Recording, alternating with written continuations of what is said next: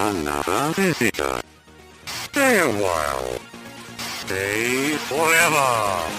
Ein Podcast über alte Spiele von zwei alten Männern. Heute mit Gunnar Lott und Fabian Käufer.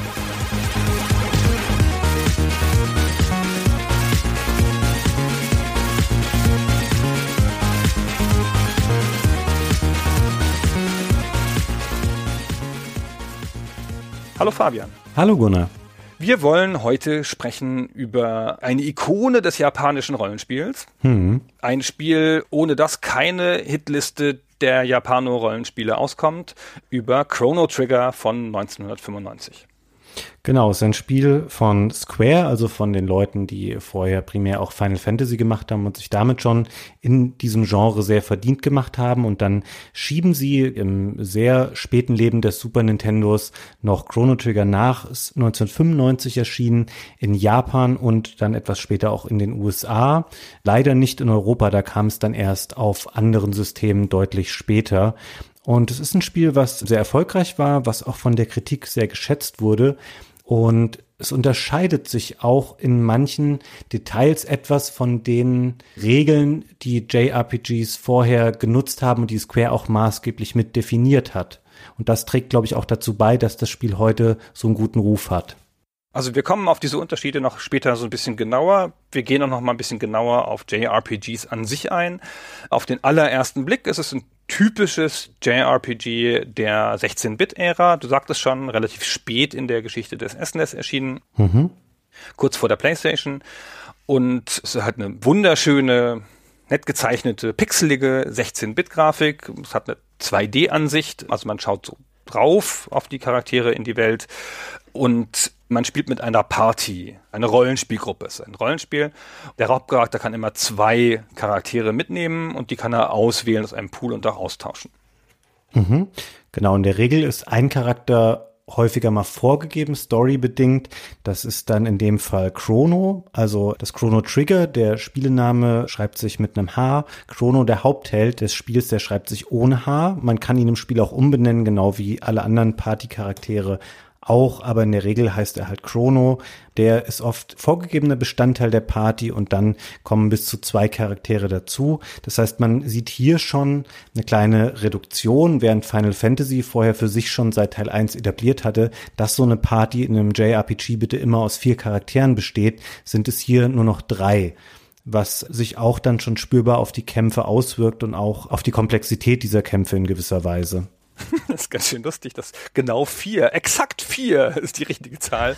Also in der Zeit hatten ja westliche Rollenspiele, so Bart's Tale hatte ja sechs als Partyzahl etabliert und die gab es auch häufiger. Also die hatten dann schon mehr Charaktere.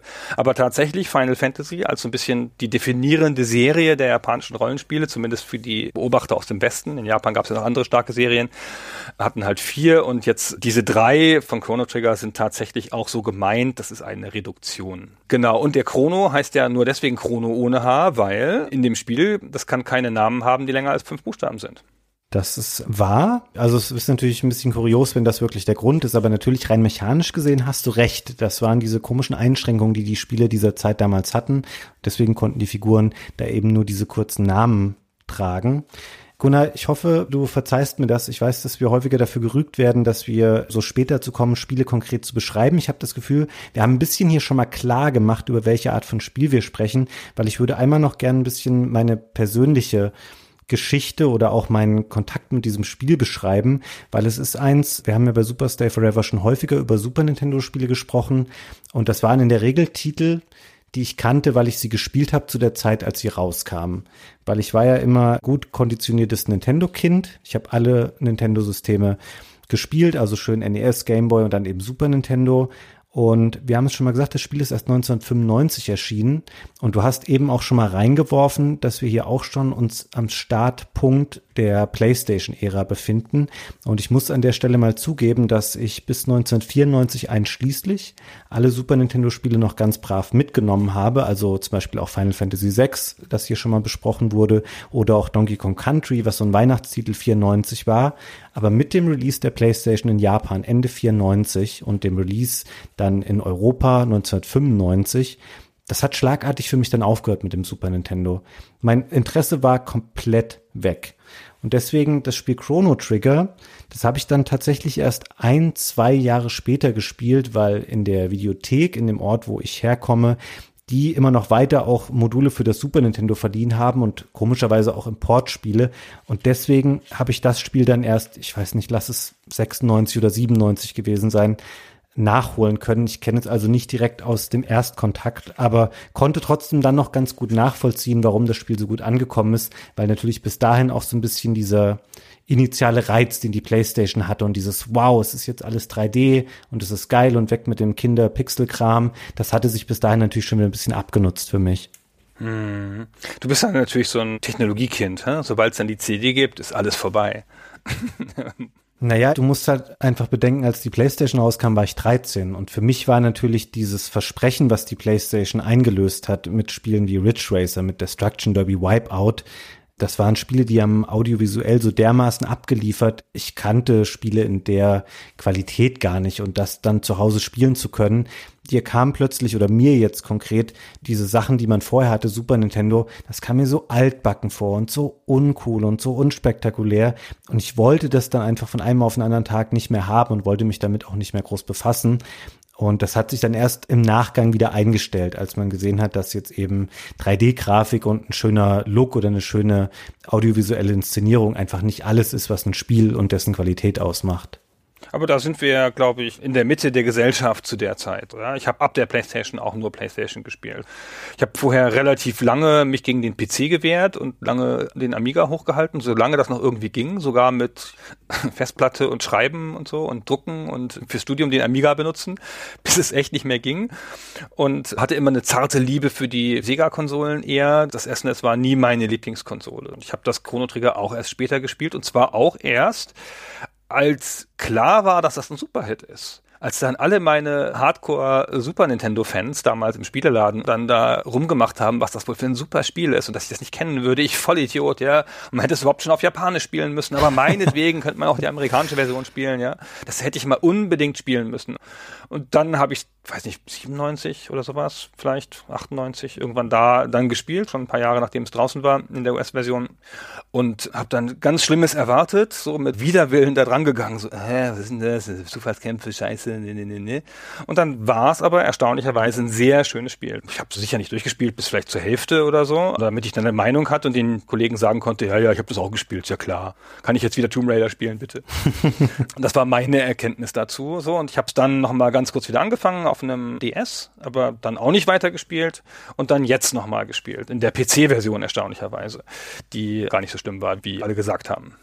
Ja, weil sie, glaube ich, mittlerweile sehr spielbar gepatcht wurde. Die ist, glaube ich, Anfang 2018 erschienen und am Anfang war die ganz furchtbar. Ich hatte die auch damals geholt. Da haben die einiges nochmal reingesteckt an Updates dann, um die etwas besser zu machen. Die war tatsächlich nicht so gut am Anfang. Ich kann es ein bisschen nachvollziehen, Gunnar, wenn du nicht so eine große Affinität für japanische Rollenspiele hast oder hattest, du gar nicht so viel Lust hattest, das Spiel dann noch zu spielen, weil im Grunde ist es eigentlich erstaunlich, dass das Spiel so ist, wie es ist, weil von seiner Herkunft her kommt es ja von Leuten, die für diese Art von Spielen stehen, die dir wahrscheinlich nicht so unbedingt zusagt, nämlich so die klassischen japanischen Serien wie eben Final Fantasy und auch Dragon Quest, weil bei Chrono Trigger, was vielleicht auch mit ein Grund dafür ist, dass es eben bis auf eine Fortsetzung, die es dann gab, nie zu einer großen Serie wurde, da hat ja ein Ensemble an Leuten dran gearbeitet, die nicht so selbstverständlich waren in dieser Konstellation. Zum einen war es natürlich Sakaguchi von Final Fantasy, also von Square, der Final Fantasy Erfinder, hat sich zusammengetan mit dem Yuji Horii von Enix, der quasi das Pendant für Dragon Quest darstellt. Und dann hatten sie noch Akira Toriyama an Bord, der ist im Wesentlichen ein Manga-Künstler, den kennt man am ehesten dadurch, dass er die ganzen Dragon Ball-Charaktere entworfen hat und so einen sehr, sehr ikonischen Stil benutzt. Also man erkennt sofort immer Toriyama-Figuren und die drei wollten eben zusammen ein Spiel machen. Und was man dann erwartet, ist natürlich was, was eigentlich Final Fantasy und Dragon Quest verbindet, aber Chrono Trigger unterscheidet sich in ganz vielen Elementen davon indem es auch viele Sachen wegnimmt, muss man sagen, indem es viele Hürden vielleicht ein bisschen herabsetzt, die Leute wie dich davon abhalten, so ein Spiel eigentlich gerne spielen zu wollen. Ja, mir war nicht klar, dass das ein Spiel für mich ist, bis ich das gespielt habe. So, das ging mir aus dem Wissen um das Spiel, so nackt und von außen ging das nicht hervor für mich. Da muss man vielleicht in Japan für gelebt haben oder so. Also erstmal noch, das hast du jetzt so schön erzählt, aber das ist natürlich noch nicht ansatzweise gewürdigt. Das sind ja Superhelden, die sich da zusammengeführt haben oder zumindest noch weiter zu Superhelden geworden, aber halt schon damals, ja. Super bekannte Leute, ein Dream Team, das sich da zusammengefasst hat. Und das ist auch so ein Perfect Storm, wie man in Amerika sagt. Ja, das ist so eine Konstellation, die kommt dann auch nicht leicht nochmal wieder, so große Kollaborationen. Und das ist ja überhaupt selten im Gaming, auch im Film oder so, dass sich wirklich mal so große Designer, die für ganz bestimmte Sachen stehen, bestimmte Stile und Ausprägungen, bestimmte Arten von Werken, dass die sich zusammenfinden. So große kreative Kollaborationen sind selten. Notwendigerweise sind diese meisten Leute ja schon irgendwie ein bisschen ego-fixiert oder haben ihren Stil und ihren Ruf zu beschützen und so und begeben sich selten in das Risikoszenario, dass so eine Zusammenarbeit mit einem anderen ähnlich starken Charakter darstellt. So, ja. Und das ist schon echt eine Besonderheit hier. Ich würde sogar sagen, es ist relativ beispiellos in der Spielegeschichte, weil wenn man jetzt mal von diesem Dream Team absieht, was man da hatte mit Sakaguchi, mit Hori und mit Toriyama und du guckst dir weitere Mitglieder an des Teams, was so zwischen 50 und 60 Leuten etwa groß war, die haben einfach mal um dieses Dream Team rum, was sie hatten, noch drei weitere Directors quasi installiert und darunter auch Yoshinori Kitase, ist ein ganz, ganz wesentlicher Mitarbeiter bei Square Enix bis heute, ist der quasi auch so mit Vorzeigegesicht für die Final Fantasy Serie. An der Musik hat Nobuo Uematsu mitgemacht, den man auch für ganz viele Final Fantasy Soundtracks kennt. Und auch ein junger Mitarbeiter namens Yasunori Mitsuda, der hat ganz, ganz Erstaunliches geleistet im Rahmen dieser Soundtrack-Arbeit für das Spiel, wo wir später noch mal im Detail drauf eingehen werden. Und ich glaube, so eine Konstellation an kreativen, sehr, sehr kompetenten Leuten, wie sie da an Chrono Trigger gearbeitet haben, das ist halt einfach wahnsinnig selten. Und ich glaube, so eine Umgebung zu schaffen, wo sowas passieren kann, das kommt einfach nicht so häufig vor im Verlauf von Spieleentwicklung. Aber das war ja auch, wenn ich das jetzt richtig verstanden habe, der Versuch, eine neue Plattform zu erobern. Das sollte ja ein CD-Spiel werden für das CD-Laufwerk des Super Nintendo und es sollte ein Teil der Secret of Mana-Reihe werden. Also eigentlich, wenn ich das richtig verstanden habe, war das der Versuch, ne, eine ihrer größeren Marken mit allem, was sie haben, auf eine neue Plattform zu heben oder auf ein neues Medium zu heben. In Teilen habe ich das mit Christian mal besprochen, weil wir Secret of Mana ja schon mal als Thema hatten. Als es losging mit der tatsächlichen Konzeption für Chrono Trigger, gab es auch Secret of Mana noch nicht. Da gab es halt nur Seiken Densetsu, was man hier als Mystic Quest kennt. Das war dieses Gameboy-Spiel. Und daran anknüpfend sollte eigentlich ein Spiel entstehen auf CD-Basis, weil Square wusste schon Anfang der 90er, dass Nintendo eben in Zusammenarbeit mit Sony ein CD-Laufwerk machen wollte. Und das hätte natürlich gerade für eine Firma wie Square ganz viele Probleme gelöst, weil du hast auf einmal ein Vielfaches an Speicherplatz zur Verfügung. Und das kann man gar nicht überbetonen in der Zeit, wo auf eine CD 650 Megabyte gepasst hätten ins Chrono Trigger Modul, obwohl das schon eins der größeren Super Nintendo Spiele war, da passten vier Megabyte an Daten rein. Und du hättest so viel mehr Möglichkeiten gehabt an der Menge und Qualität, was Musik angeht, an Zwischensequenzen, Videosequenzen. Das war damals ja das Ding. Man kannte das vom Mega CD von Sega dass du auf einmal mit so einem Medium da ganz neue Sachen machen konntest und auch frühe CD-Spieler am PC, die lebten einfach davon, dass du auf einmal so bewegt Bild-Video in Spielen hattest und das wollten die auch in einem ihrer Spiele haben. Dann ist ihnen das auseinandergefallen, dieser ganze Plan. Nintendo hat sich dann mit Sony überworfen. Es gab nie ein CD-ROM für Super Nintendo und trotzdem wollten sie einfach gemeinsam dieses Spiel machen. Und überliefert ist es so, dass daraus dann zwei Spiele wurden, eben das Secret of Mana und auf der anderen Seite das Chrono Trigger, was dadurch sich in der Entwicklung aber einfach auch nochmal verzögert hat und somit dann eben auch erst 95 fertig wurde. Das muss man immer dazu wissen, finde ich, weil das so wichtig ist. Die hätten diesen Aufwand, diesen Almauftrieb an Superdesignern hätten die nicht gemacht für eine neue Marke auf dem alternden Super Nintendo der Gedanke war dahinter, die besten Leute zu konzentrieren auf ein Produkt, das das Medium transzendiert oder was weiß ich. Ja, also irgendwas Großes, Richtungweisendes. Und was daraus geworden ist, ist erstaunlich ein sehr kompetentes und besonderes und wahnsinnig ausgefeiltes, strukturiertes und durchdachtes JRPG, das sich so Stärken des JRPGs nimmt und ein paar Schwächen dann weglässt. Einfach so ein bisschen so ein reduziertes JRPG-Redux vielleicht. so runtergebrochen auf die Essenz und sich konzentriert auf das, wofür JRPGs mal gestanden haben oder vielleicht auch heute noch stehen, nämlich Erzählung, Narration, Geschichte aufmachen. Ja. Und das wäre nie zustande gekommen, wie gesagt, ohne diesen Versuch, erstmal ein CD-Spiel zu machen. Hm. Was ist die große Aufgabe oder was ist die große Geschichte dieses Spiels? Also erstmal gibt es einfach einen grundlegend bösen Feind und der wird auch schon relativ früh benannt. Das ist der Lavos. Das ist so ein Übermonster, das wirklich nichts weniger vorhat, als die Erde zu essen, also sie zu zerstören und der Erde die Energie auszusaugen. Und das ganze Spiel führt dich darauf hin, dass das der Gegner ist den du halt am Ende irgendwo besiegen musst. Aber das Spiel macht das auf eine relativ ausgefeilte und ganz faszinierende Art, weil es ist nämlich ein Zeitreisespiel. Jetzt kommen wir endlich dazu, warum das Chrono heißt. Chrono Trigger.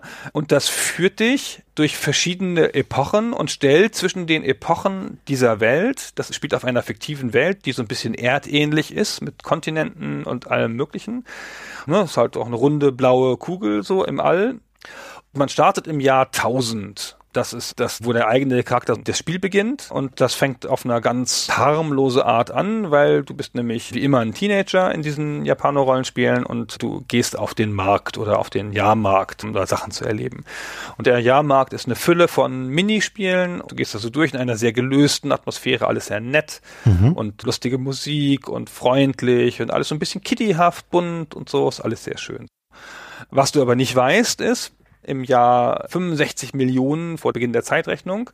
Ungefähr ist ein Wesen aus dem All als Meteorit auf die Erde geschlagen und hat da die damals dominante Rasse ausgerottet und den Menschen dadurch ermöglicht, die dominante Rasse selber zu werden und hat sich dann unter der Erde vergraben und nagt seitdem sozusagen an der Erde rum. und jetzt bei Gelegenheit, in wenigen Jahren, so in etwa 1000 Jahren, wird das dann stark genug sein, um aus der Erde auszubrechen und sie zu vernichten. Und dann züchtet es noch Junge aus den Trümmern oder sowas und dann geht es zum nächsten Planeten und macht den kaputt. Das ist so ein bisschen so ganz, ganz, ganz grob die Rahmengeschichte und man hat halt verschiedene Punkte in dieser Zeit, wo man hinspringen kann erstmal führt einen das Spiel da wirklich relativ linear durch. Und erst dann, du hast es ja schon mal angedeutet, am Ende, im letzten Drittel etwa, schaltet das Spiel um. Ist ja gar kein unübliches Element in Japaner-Rollenspielen und macht dir nochmal die ganze Welt auf. Du konntest auch vorher schon zwischen Epochen hin und her reisen, aber eigentlich hattest du immer einen roten Faden so, geh jetzt dahin und mach das. Immer so eine Aufgabe, nicht so ein Questbuch oder sowas, so wie halt in modernen Rollenspielen mit sieben oder sechs Sachen, sondern eine Aufgabe. Und es ist halt ein Spiel, das hat nur Story Quests, ja, es hat nur relevante Sachen, du machst nur Sachen für die Rettung der Welt, du machst gar keinen Quatsch, ja. Nix mit hier sieben Mohnblumen und 25 Beeren heute, Gott sei Dank, ja. Alles hat Sinn, alles führt auf das Ziel hin, alles trägt zu deinem deinem Wissen bei und theoretisch zur Rettung der Welt. Praktisch tust du nicht so viele relevante Sachen in dem ersten Drittel des Spiels und dann macht das Spiel die Welt auf. Und dann ist schon klar, ab einem gewissen Zeitpunkt, dass du die Gegner angreifen kannst, jederzeit. Du kannst schon ab dem ersten Drittel des Spiels, kannst du jederzeit zum Endgegner gehen. Du weißt, wo der ist, in welcher Zeit und kannst den angreifen. Dann vermöbelt er dich halt, ist ja wurscht, aber du könntest es theoretisch. Und später versuchst du durch diese Nebenquests, die du wirklich in jeder beliebigen Reihenfolge machen kannst und die dir wirklich den Charakteren nochmal Tiefe geben und die dir aber auch Gegenstände geben und Erfahrungspunkte geben und deine Party noch stärker zu machen und dadurch den Gegner zu einem anderen Zeitpunkt anzugreifen. Hm. Jetzt ist es so, du hast eben gesagt, man macht in dem ersten Spielteil wenig Sachen von Relevanz. Das liegt natürlich auch daran, dass all das, was du jetzt beschrieben hast, nämlich dass Lavos 65 Millionen Jahre vorher auf die Erde kracht und da sich dann so einbuddelt und wann es eben zu dem Ausbruch kommt, nämlich im Jahr 1999 und dass deswegen dann 400 Jahre später die Welt komplett verwüstet ist in der Zeitepoche. Das lernt man ja alles erst im Verlaufe des Spiels, diese, ich nenne es jetzt mal Ermittlungen anzustellen oder diese Schlüsse zu ziehen und diese Sachen zu raffen Waffen von wegen, wann ist denn Lavos wie auf die Erde gekommen und was genau hat er eigentlich vor? Das ist halt Teil der ersten Spielstunden, das überhaupt in Erfahrung zu bringen. Ganz interessant finde ich, das ist da jetzt ein bisschen unter den Tisch gefallen in der Beschreibung des Spielbeginns, man wird nicht direkt als Chrono oder auch nicht als die anderen Figuren, die da auftauchen, mit dieser Bedrohung konfrontiert. Man bricht nicht auf mit der Mission, dass man sagt, okay, wir wollen jetzt Lavos besiegen, sondern Luca, diese Erfinderin, die hat eine Maschine gebaut, die eigentlich so eine Art Teleportationsmaschine sein soll, um Sachen von A nach B zu transportieren. Und da geschieht dann so ein Unglück und dann gibt es da so einen Riss und es entsteht ein Zeitportal. Und dadurch wird überhaupt erst eine Zeitreise ausgelöst, die dann Mali und Chrono betrifft. Also zuerst nur Mali, sie verschwindet in diesem Portal und Chrono als der Held, der er nun mal ist, reist ihr dann hinterher.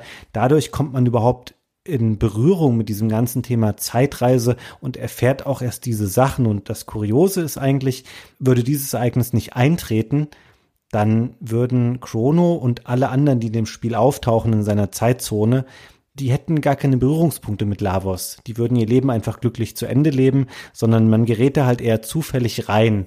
Und dann erfährt man eben diese ganzen Sachen. Es gibt dann noch eine Zeitzone 12.000 Jahre in der Vergangenheit. Es gibt eine 600 Jahre nach Beginn der Zeitrechnung. Vor. Nach, oder? Nee, AD. 600 AD, also 600 vor. Ja, warum arbeitet es eigentlich mit den Begrifflichkeiten BC und AD? Ja, das verstehe ich auch nicht. Ich habe mir dann selber erklärt, dass BC vielleicht Before Chrono heißt. Aber das ist, glaube ich, nicht so. Könnte sein. Ich glaube, das ist einfach, weil man es so versteht. Es gibt das Jahr 600 nach, also Anno Domini sozusagen, und das Jahr 1000 nach. Genau. Und das Jahr 2300 nach und das Jahr 12.000 davor und das Jahr 65 Millionen davor und das Jahr 2300 danach. Und 1999 danach. Und es gibt noch das End of Time. Das ist quasi nur so eine kleiner Zusammenschluss aus ein paar Räumen, der so ein bisschen ja, wie so ein Knotenpunkt ist der Zeit. Und da ist eben so ein kleiner Raum, wo dieser Specchio-Charakter ist, der den Charakteren ihre Magie beibringt. Und dann steht da noch ein Typ rum, der einem so ominöse Tipps und sowas gibt, der auch eine größere Story-Relevanz hat, die wir hier jetzt, glaube ich, nicht unbedingt besprechen müssen. In einer anderen Timeline ist er ein wichtiger Charakter, der dort dann auf Umwegen an diesem Ende der Zeit landet naja, es ist diese typische Geschichte, diese Zeitlinien hängen natürlich zusammen und was man in, in, der Vergangenheit macht, wirkt sich dann eben auf die Zukunft aus und verändert diese entsprechend. Das ist eine ganz typische Mechanik von Zeitreisegeschichten, die dann da eben in Gang gesetzt wird. Aber alles sehr geführt über lange Zeit. Also man kann da wenig falsch machen. Ich finde es aber ganz angenehm. Man verfranst sich auch nicht. Also man weiß eigentlich immer, was man machen soll. Es wird nicht zu verwirrend, obwohl es eben so viele verschiedene Zeitepochen gibt. Das macht das Spiel ganz gut dass es nie zu sehr den Fokus wegnimmt von diesem, okay, irgendwann geht es mal darum, du sollst Lavos besiegen. Wir bieten dir immer die Möglichkeit an, dahin zu gehen. Vergiss das bitte nicht, weil das ist die eigentliche Geschichte, die wir erzählen wollen. Und dafür nimmt das Spiel sich ja auch nicht übermäßig viel Zeit. In meiner Erinnerung war Chrono Trigger auch so ein Riesenrollenspiel so ein 40, 50, 60 Stunden Ding. Und jetzt habe ich das durchgespielt und ich glaube, ich habe irgendwie so 17 Stunden oder sowas gebraucht. Ich glaube, das ist realistisch, ja. Ja, und da weiß man schon, okay, es ist ein Spiel, es hat sieben Zeitepochen, es hat irgendwie sein halbes Dutzend Charaktere und es ist ein japanisches Rollenspiel. Dass das so kurz abgehandelt werden kann, das zeigt halt schon, wie wahnsinnig verdichtet und wie reduziert dieses Spiel sein muss und wie effizient es auch seine Story erzählt, ohne allzu ausladend zu werden, damit es eben in so einer relativ knappen Zeit tatsächlich abgehandelt werden kann. Das Spiel ist ganz clever da drin, dir Spielmechaniken und auch Story im Charakterdialog zu erzählen.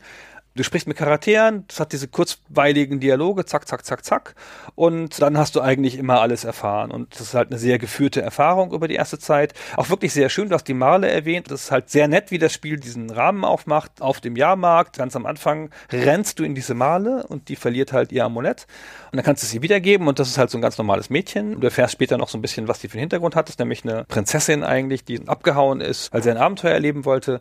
Und mit dieser Marle gehst du dann dahin, wo diese Teleportationsgeschichte stattfinden soll zu der Luca, dann freundet ihr drei euch an und die Marle möchte das unbedingt probieren und die hat aber dieses Amulett und deswegen funktioniert das Teleportationsding nicht. Du weißt nicht warum, das erfährst du ja später, was das Amulett für eine Bedeutung hat. Dann geht's halt hinterher und Luca halt auch und dann seid ihr drei in einer anderen Zeit. Mhm. Dann im Jahr 600 und dann wird die Marle für die Königin gehalten da, weil die in Wirklichkeit einfach eine Nachfahrin ist, eine Ur-Ur-Ur-Ur-Urenkelin. Und dann entsteht dadurch erstmal so eine Art von Zeitparadox. Und das macht das Spiel, ohne dass du das wirklich auslösen kannst. Das ist nur eine Story-Device, aber es ist halt ganz clever gemacht. Die Königin ist verschwunden und die Soldaten suchen sie.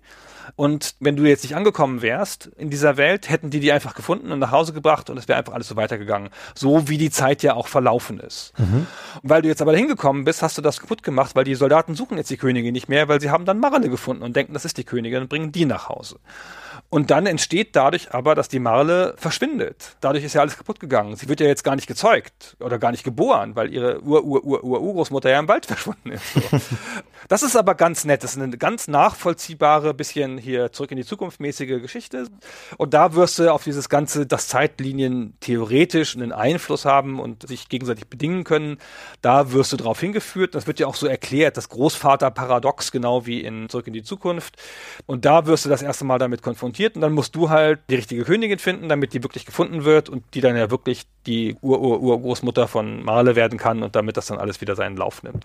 So hat das Spiel das erstmals eingeführt und diese größere Handlung mit diesem Lavos, das erfährst du erst ein ganzes Stück später und es ist dir auch lange Zeit nicht so richtig klar, was das für eine Relevanz hat. Also klar, siehst du dann halt irgendwie schon im nächsten, dass der die Welt zerstört, aber was du jetzt dagegen machen sollst, ob das jetzt eine unausweichbare Zukunft ist oder ob du was dagegen machen kannst, das ist nicht so ganz klar.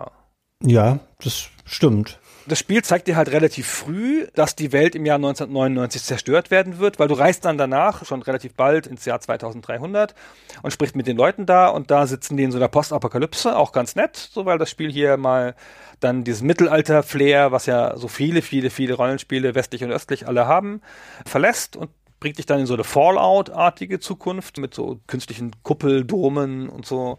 Da siehst du dann in einem Video, wie die Welt zerstört wurde, aus deren Zeitrechnung ja 400 Jahre vorher.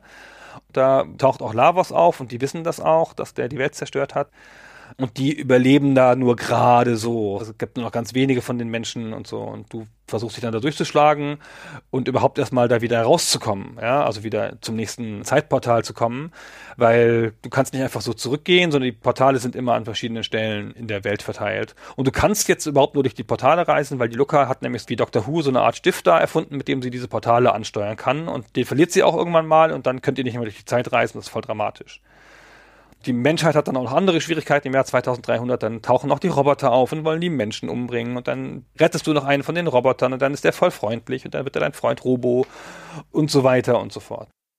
Ich würde gerne noch mal einen kleinen Schritt zurückgehen in die Situation, die du vorhin beschrieben hast, die die Geschichte in Gang setzt, nämlich diese erste Zeitreise zurück, wo dann Mali verloren geht, weil sie eben fälschlicherweise für die Königin gehalten wird. Es passiert nämlich auch was ganz Interessantes, wenn man zum ersten Mal aus dieser Zeitepoche wieder zurück ins Jahr 1000 springt, aus der man kommt, dann wird man nämlich verhaftet als Chrono und wird vor Gericht gestellt.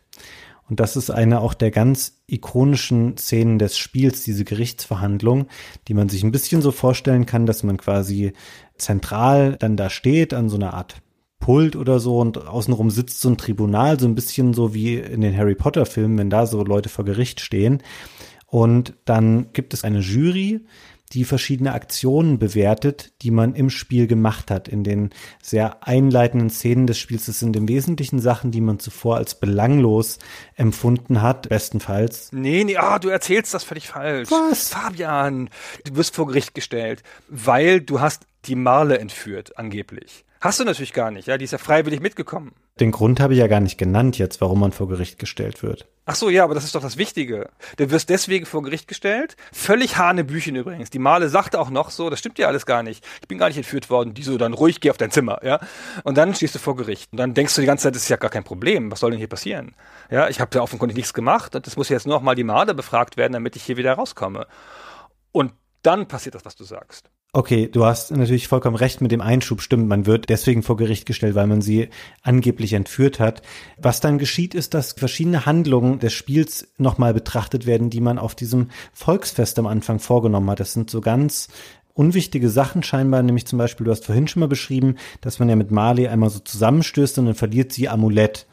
Und je nachdem, ob man jetzt gierig war und sofort nach dem Amulett gegriffen hat oder sich erst erkundigt hat, wie es ihr denn geht, wird einem das dann positiv oder negativ ausgelegt. Man wird dann gefragt, wie man sich da verhalten hat. Und dann wird eben dieses Beispiel tatsächlich nochmal analysiert. Und es gibt dann noch ganz ähnliche Situationen. Zum Beispiel ist da auch ein junges Mädchen, dessen Katze kann man suchen und wieder zurückbringen auf dem Volksfest. Und solche Sachen gehen dann eben in das Urteil mit rein. Unabhängig davon, wie das ausgeht, verläuft das Spiel aber immer gleich weiter. Man wird dann da in den Kerker geschmissen und da kann man sich dann wieder befreien und dann kommt es zu einem Kampf und ist alles ganz dramatisch. Aber das Urteil vor Gericht nimmt nicht wirklich Einfluss. Aber es ist in gewisser Weise eine ganz schöne Einstimmung darauf, relativ früh im Spiel, wie das Spiel funktioniert. Weil zum einen zeigt dir das Spiel hier, dass Sachen, die du machst, Konsequenzen haben und damit eben auch im übertragenen Sinne später Dinge, die du in der Vergangenheit machst, die Zukunft beeinflussen. Gleichzeitig zeigt dir das Spiel aber auch die Grenzen dessen auf, weil es nicht so richtig Konsequenzen hat. Das Spiel läuft nach dieser Gerichtsverhandlung immer gleich weiter, egal ob du für schuldig befunden wirst oder nicht. Ähm, das heißt, du weißt auch schon, okay, Du treibst das Spiel zwar voran durch deine Entscheidungen, es erzählt dir aber seine Geschichte. Du nimmst nicht so richtig Einfluss darauf, sondern du erlebst hier eine vorgeschriebene Geschichte innerhalb einer fest definierten Spielzeit und diese beiden Sachen sind dann schon relativ deutlich. Aber ich finde das Bild so schön und generell, dass das Spiel eben auch nochmal schaut, hey, was hast du da eigentlich gemacht? Und das führt jetzt zu dem Effekt, das ist ganz nett und das ist auch was, was natürlich zu der Zeit nicht selbstverständlich war in einem Konsolenrollenspiel. Ich finde, die Szene ist ganz toll und ganz scheiße gleichzeitig. Ich finde das halt eine spektakuläre Szene, ja, auch optisch, wie denn diese Leute da hinkommen und gegen dich aussagen und so und offenkundig ist jeder gegen dich. Das ist alles sehr cool. Und dann, du hast es ja noch so ein bisschen unterverkauft sogar, die fragen dich halt auch vorher. Bist du eher so ein Typ, der so von der Prinzessin ihren Reichtum will? Und du so, ich? Und dann sagen sie, ja, wenn du gar nicht ihren Reichtum willst, warum hast du dann nach ihrem Amulett gegriffen? Und dann zeigen sie dir wirklich in der Grafik die Szene, wie du das Amulett nimmst. Oder bist du ein Dieb? Oder bist du eher so ein ehrlicher Typ? Und ich so, ich bin voll ehrlich. Und dann so, na, ich glaube, du bist ein Dieb. Guck mal, hier hast du das Brot gegessen, einfach ohne jemanden zu fragen oder so. Und dann kommt wieder so eine Szene. Das ist schon ganz schön raffiniert gebaut. Und wenn du es halt falsch machst, dann wirst du halt verurteilt zum Tode und kommst ins Gefängnis, hast du schon gesagt. Aber wenn du es richtig machst, dann wirst du freigesprochen. Und dann handelt der Kapitän der Wache eigenmächtig und sagt dann hier, ich habe diesen Typen hier, werft den mal ins Gefängnis. Und die Wache dann so, hä, was? Ich glaube, der war doch unschuldig. Ich sag das. ja, zack, und dann bist du im Gefängnis. So.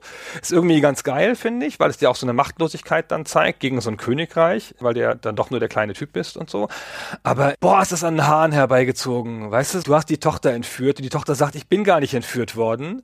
Und du wirst dann trotzdem verurteilt, weil du ein Brot geklaut hast, nämlich in Wirklichkeit, man dir deswegen nicht glauben kann. Oh, das war schon ein bisschen, bisschen an den Haaren herbeigezogen, fand ich. Es ist sehr rational von dir betrachtet, Gunnar, ja. weil es ist ein japanisches Rollenspiel ist mit einem Frosch und einem Roboter innerhalb der Spielerparty und wo es darum geht, dass irgendwie ein Alien auf der Erde eingeschlagen ist und sich da 65 Millionen Jahre lang eingräbt, ne? Ah, das ist ja so ein typischer Vorwurf, der mir immer gemacht wird, nur weil ich es in der Welt logisch haben will. Ich finde, die Tatsache, dass es da ein absolutes Böses gibt, heißt ja noch lange nicht, dass es Justizirrtümer geben muss. Ja, überhaupt nicht.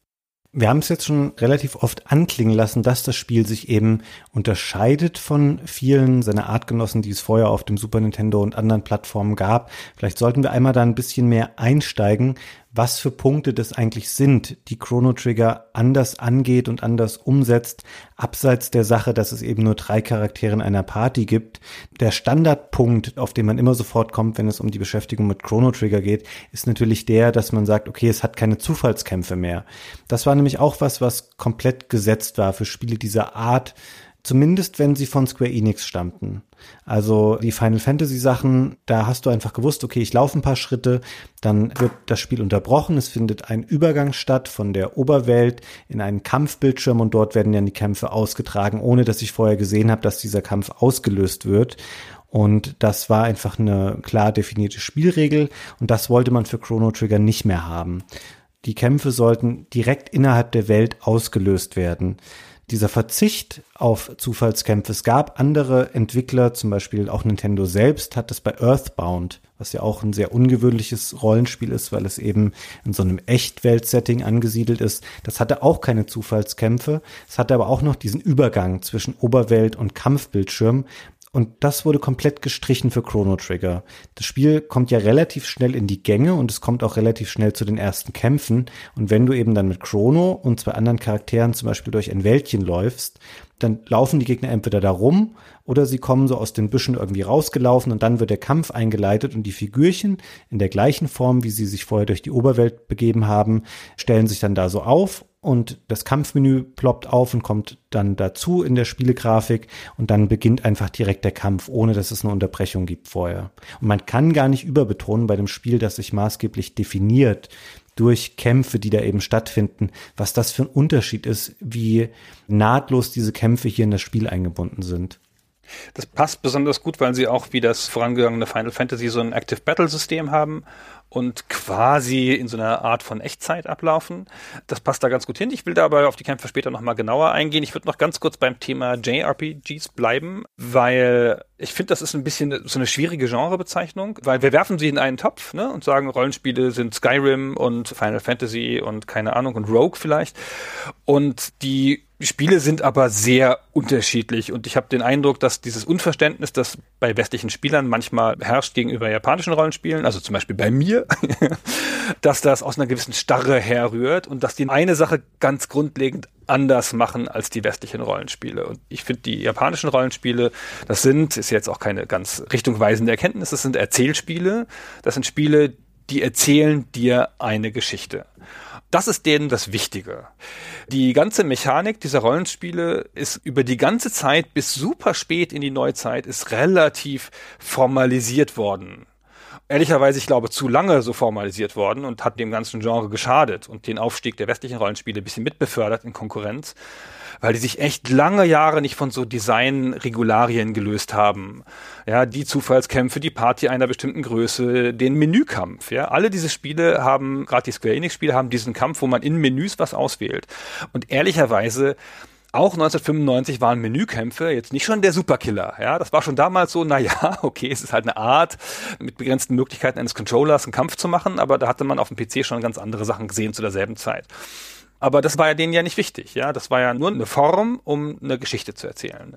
Und die westlichen Rollenspiele, die haben zwei Sachen grundsätzlich versucht. Also zum einen gab es manche, die so eine Power Fantasy in ihrem Kern hatten. Das ist ja bei vielen westlichen Spielen, ja. Die Kulmination ist ja der Ego-Shooter wo du halt dann der super Badass Barbar wirst oder der super Monster-Zwerg, der sie alle wegrocken kann oder der Super Elf oder sonst irgendwas. Also so diese Power Fantasy, die du durch dein Stärkerwerden mit deiner Party oder selber halt mit dir als Hauptcharakter so erlebst. Und das andere ist, ein ganz, ganz, ganz starker Aspekt, den spezifisch Chrono Trigger gerade genau gar nicht hat, ist der Ausdruck dass du deine Spielweise im Rollenspiel ausdrücken kannst. Das ist, würde ich sogar sagen, das ist das definierende Element eines westlichen Rollenspiels. Ja, du kannst halt sagen, ich kann einen Schwertkämpfer spielen, dann skillst du alles auf Schwerter oder ich bin halt ein Bogenschütze, dann skillst du alles auf Bogenschützen, ich kann böse spielen, gut spielen, irgendwas. Ja, die westlichen Rollenspiele haben immer versucht, dir so ein Spielfeld dahin zu legen analog zu dem, dass das östliche Rollenspiel dir eine Story erzählt, versucht das westliche Rollenspiel dich in eine Story zu setzen spiel mal hier ein bisschen rum, hier ist dein Spielfeld. Dementsprechend gibt es dann natürlich auch den logischen Unterschied bei den Helden immer. Ja, die japanischen Rollenspiele haben in der Tendenz häufiger Helden mit einem Namen und einer Definition und einer Geschichte und einer Sprache. Und die westlichen Rollenspiele vermeiden das ja oft. Ja? Du bist halt der namenlose Held, du benennst den selber. Es wird nicht so viel über dich erzählt. Du bist halt gelöscht, bisschen wie in den Elder Scrolls Spielen, ganz typisch. Du bist der namenlose Gefangene, der an Land gebracht wird und dann geht's los und du musst deine Geschichte selber schreiben. Ja, du hast ganz viele interessante Punkte jetzt angesprochen, Gunnar. Ich würde dir bei vielem Recht geben, bei einigen Sachen jetzt allerdings auch nochmal nachfragen, gerade um jetzt an den letzten Punkt nochmal anzuknüpfen. Chrono ist aber doch auch so eine Musterdefinition für einen namenlosen Held. Genau, das ist einer der Unterschiede, den es macht. Ach so, du hast es jetzt nicht auf Chrono Trigger bezogen, sondern du hast generell noch diesen Unterschied beschrieben zwischen den beiden Spielarten JRPG und westliches RPG. Chrono Trigger, das habe ich vielleicht ein bisschen komisch ausgedrückt. Chrono Trigger macht eine spezifische Art des westlichen Rollenspiels ganz besonders nicht, noch mehr als andere JRPGs, nämlich diese Expression, also dir den Ausdruck zu geben, weil das Spiel führt dich, wenn wir ganz ehrlich sind, ganz große Teile des Spiels an der Nase da lang. Ja und gibt dir wenig Möglichkeiten, dich selber auszudrücken, also bis zu fast gar keine. Es ist alles sehr gut vordefiniert, aber dazu kommen wir noch, welchen Sinn das hat. Aber es gibt dir, und das ist ungewöhnlich für japanische Rollenspiele zu der Zeit, einen relativ stummen Helden. Und das ist ganz interessant, weil sie das offenkundig tun, genauso wie die anderen Elemente, die halt mit der Party zu tun haben zum Beispiel und mit dem Kampf, um das Spiel pur zu einem Erzählspiel zu machen und da die volle Kontrolle drüber zu haben. Also über die Geschichte, dass der Spieler halt an jeder Stelle das Erlebnis genau so hat, das total durchdefinierte Spiel. Mhm. Also wenn du halt in Level 43 an einer bestimmten Stelle im Spiel bist, dann wissen sie, warum du da bist und was du da machen sollst. Das ist genau so ausdifferenziert, scheint es mir. Und dieser Kontrolle über die Geschichte, der haben sie ein paar Sachen geopfert. Hm, eine ganze Menge sogar. Dass Chrono eben so namenloser und nicht sprechender Held ist, das geht übrigens im Wesentlichen auf den Yuji Horii zurück, den Dragon Quest Erfinder, der das durchgesetzt hat innerhalb des Entwicklerteams, gab da große Diskussionen dazu. Und für ihn ist halt diese klassische Argumentation, dass so ein Charakter nicht sprechen darf, weil sonst ist er keine Projektionsfläche für den Spieler mehr. Sobald Chrono eigene Dialoge, Gedanken, irgendwas da zu stark zum Ausdruck gebracht hätte, dann glaubt er oder glaubte er, das würde dann nicht mehr funktionieren und dann könne der Spieler sich nicht mehr als Charakter innerhalb dieser Spielwelt fühlen. Finde ich ganz nachvollziehbar. Es hat mich jetzt im Fall von Chrono Trigger auch nicht gestört, dass es eben so ein nicht sprechender Charakter ist. Ich würde gerne noch mal einen Rückgriff kurz machen, Gunnar. Du hast diesen Gedanken der Power Fantasy angesprochen. Da würde ich dir aber widersprechen, weil das ist doch was, das ist doch sowohl dem JRPG als auch dem westlichen immanent, weil auch im JRPG da geht es ja auch permanent darum, zu leveln, sich zu verbessern, stärker zu werden, Monster und Herausforderungen innerhalb der Welt besser kontrollieren und meistern zu können. Vielleicht habe ich es falsch verstanden, aber erklär mir da gerne nochmal den Unterschied, den du siehst zwischen diesen beiden Spielarten, was das angeht. Ich habe das Gefühl, die Progression ist beim japanischen Rollenspiel stärker in den Storyrahmen eingebaut und es geht nicht so sehr auf so eine Art Endziel hin. Der Charakter ist immer eingewoben in ein Umfeld. Der hat stärkere Beziehungen mit dem Umfeld, der ist keine Ahnung, der Sohn des Königs. Es ist nicht so sehr ich als der Charakter werde so ein Übermonster, das halt Drachen mit der bloßen Hand erwürgt. Mhm. Das meine ich gar nicht so sehr in Sachen Spielmechanik. Da ist ja die Progression bei beiden Genres relativ klar und auch relativ logisch. Aber ich meine das mehr so, dass ich das Gefühl habe, in westlichen Rollenspielen hat man mehr so ein Ziel, so ein Übercharakter zu werden. Ist vielleicht auch jetzt ein bisschen weit hergeholt, aber es kommt mir so vor, als sei das ein Punkt wir haben schon gesagt, das Spiel opfert diesem Wunsch, die Kontrolle über die Narration zu haben, opfert das einiges.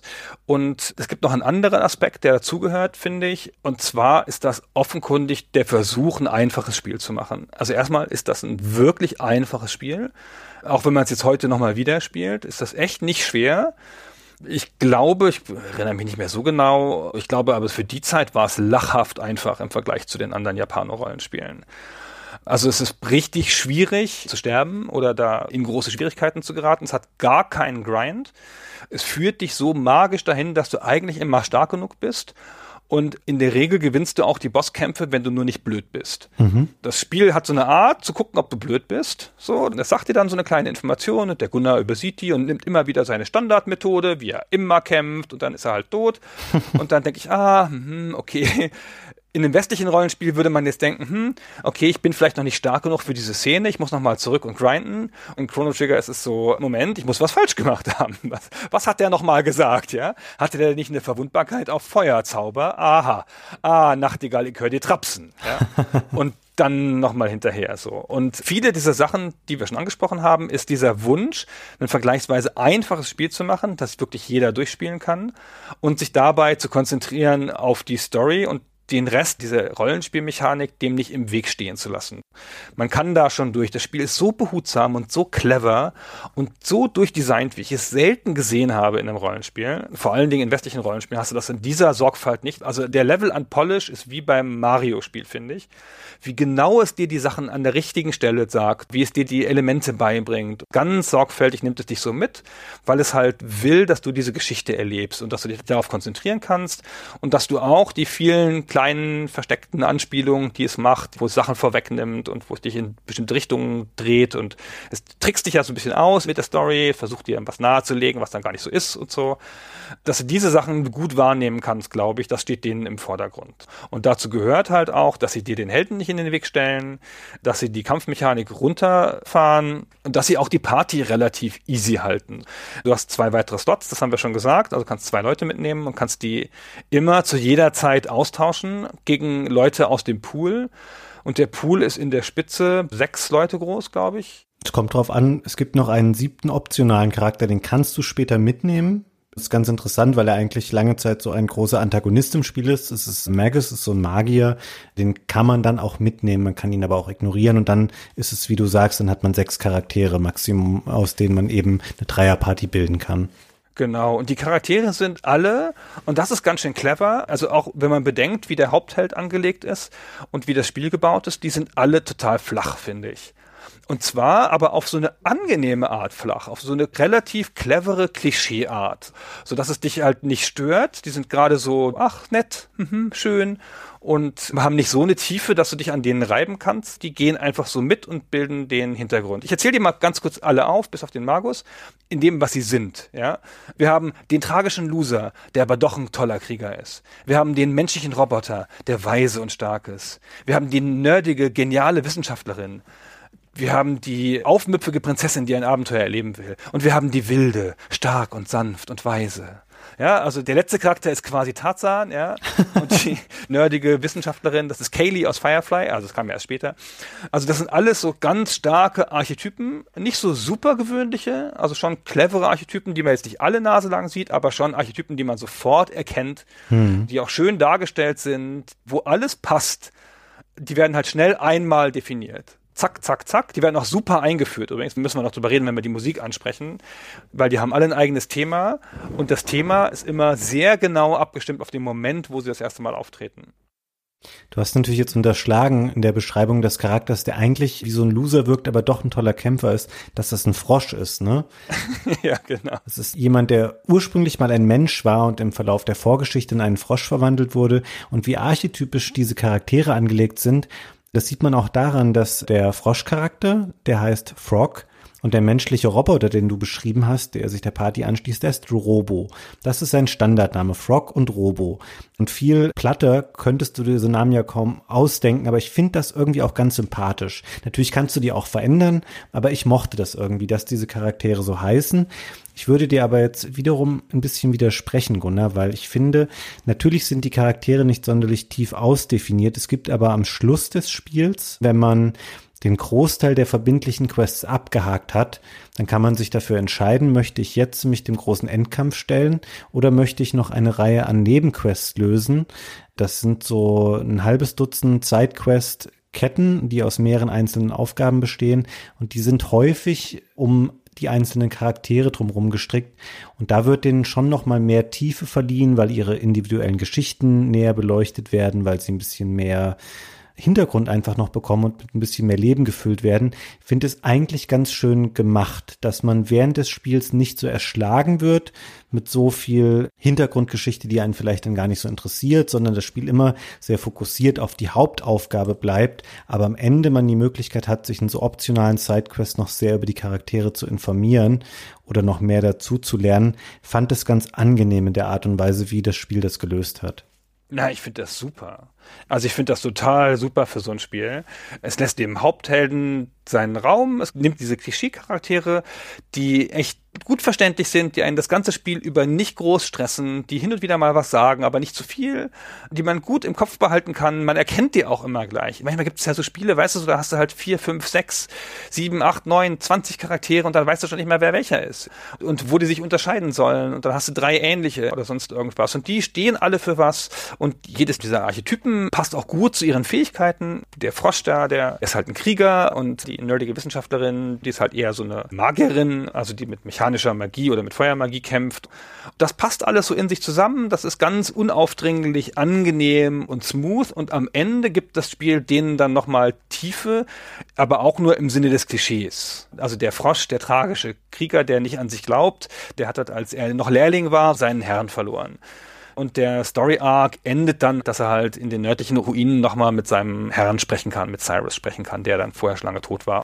Und so führt das das auf eine ganz erwartete Klischeeart zu Ende, aber ohne dass ich das böse meine. Das ist gut erzählt, das ist clever und das ist alles sehr kurz erzählt. Also die Charaktere sprechen immer so fünf bis sieben Wörter, bevor sie unterbrochen werden und wer anders spricht. Das heißt, die meisten Gespräche im Spiel, für den hat es ja ein paar und das ist oft, finde ich, in Japan-Rollenspielen ein bisschen nervig mit den langen Dialogen, die in den kleinen Menüfenstern sind, wo du dich durchklickst. Hier ist es so Einzeiler, Einzeiler, Einzeiler, Einzeiler, Einzeiler. Zack, zack, zack, zack, zack. Total schnell. Manche sind sogar ein bisschen lustig. Ist alles ganz okay geschrieben. Ich habe die deutsche Version gespielt, die hat ein paar Macken. Vor allen Dingen in den Namen. Aber das ist echt ganz gut zu lesen und komplett nicht stressend. Hm. Um nochmal darauf zurückzugehen, du hast jetzt mehrfach beschrieben, wie gut das funktioniert, auch wie die Charaktere angelegt sind, dass sie klar differenziert sind in den Fähigkeiten, die sie haben, dass man sie gut voneinander unterscheiden kann. Vieles davon liegt natürlich auch daran, dass man als Spieler keinerlei Möglichkeit hat, darauf Einfluss zu nehmen. Es gibt keine Möglichkeiten, sich zu verskillen oder Charaktere sonst irgendwie falsch zu entwickeln oder zu sagen, ja shit, hätte ich mal eher da mir die Rüstung geholt und da noch das Talent gelernt, indem ich das Item angelegt habe. Das Spiel ist da auch extrem reduziert und da wirkt es ein bisschen wie ein Rückschritt, zum Beispiel auch gegenüber Final Fantasy, wo du ja in Final Fantasy V noch dieses Jobsystem hattest, wo du jedem Charakter individuelle Jobs zuweisen konntest und die zu ganz anderen Figuren machen konntest. Und bei Final Fantasy VI wir dann auch schon eine kleine Reduktion erlebt haben, dass Charaktere klar definiert sind als die Art von Charakter, der sie sind, aber du kannst jedem noch jeden Zauberspruch beibringen, indem du ihnen diese Espersteine anlegst und sie dann alles lernen können. Bei Chrono Trigger hast du keinerlei Einfluss darauf, wie die Charaktere sich entwickeln. Du sorgst dafür, dass sie sich entwickeln, indem sie eben Erfahrungspunkte sammeln und Tech Points sammeln.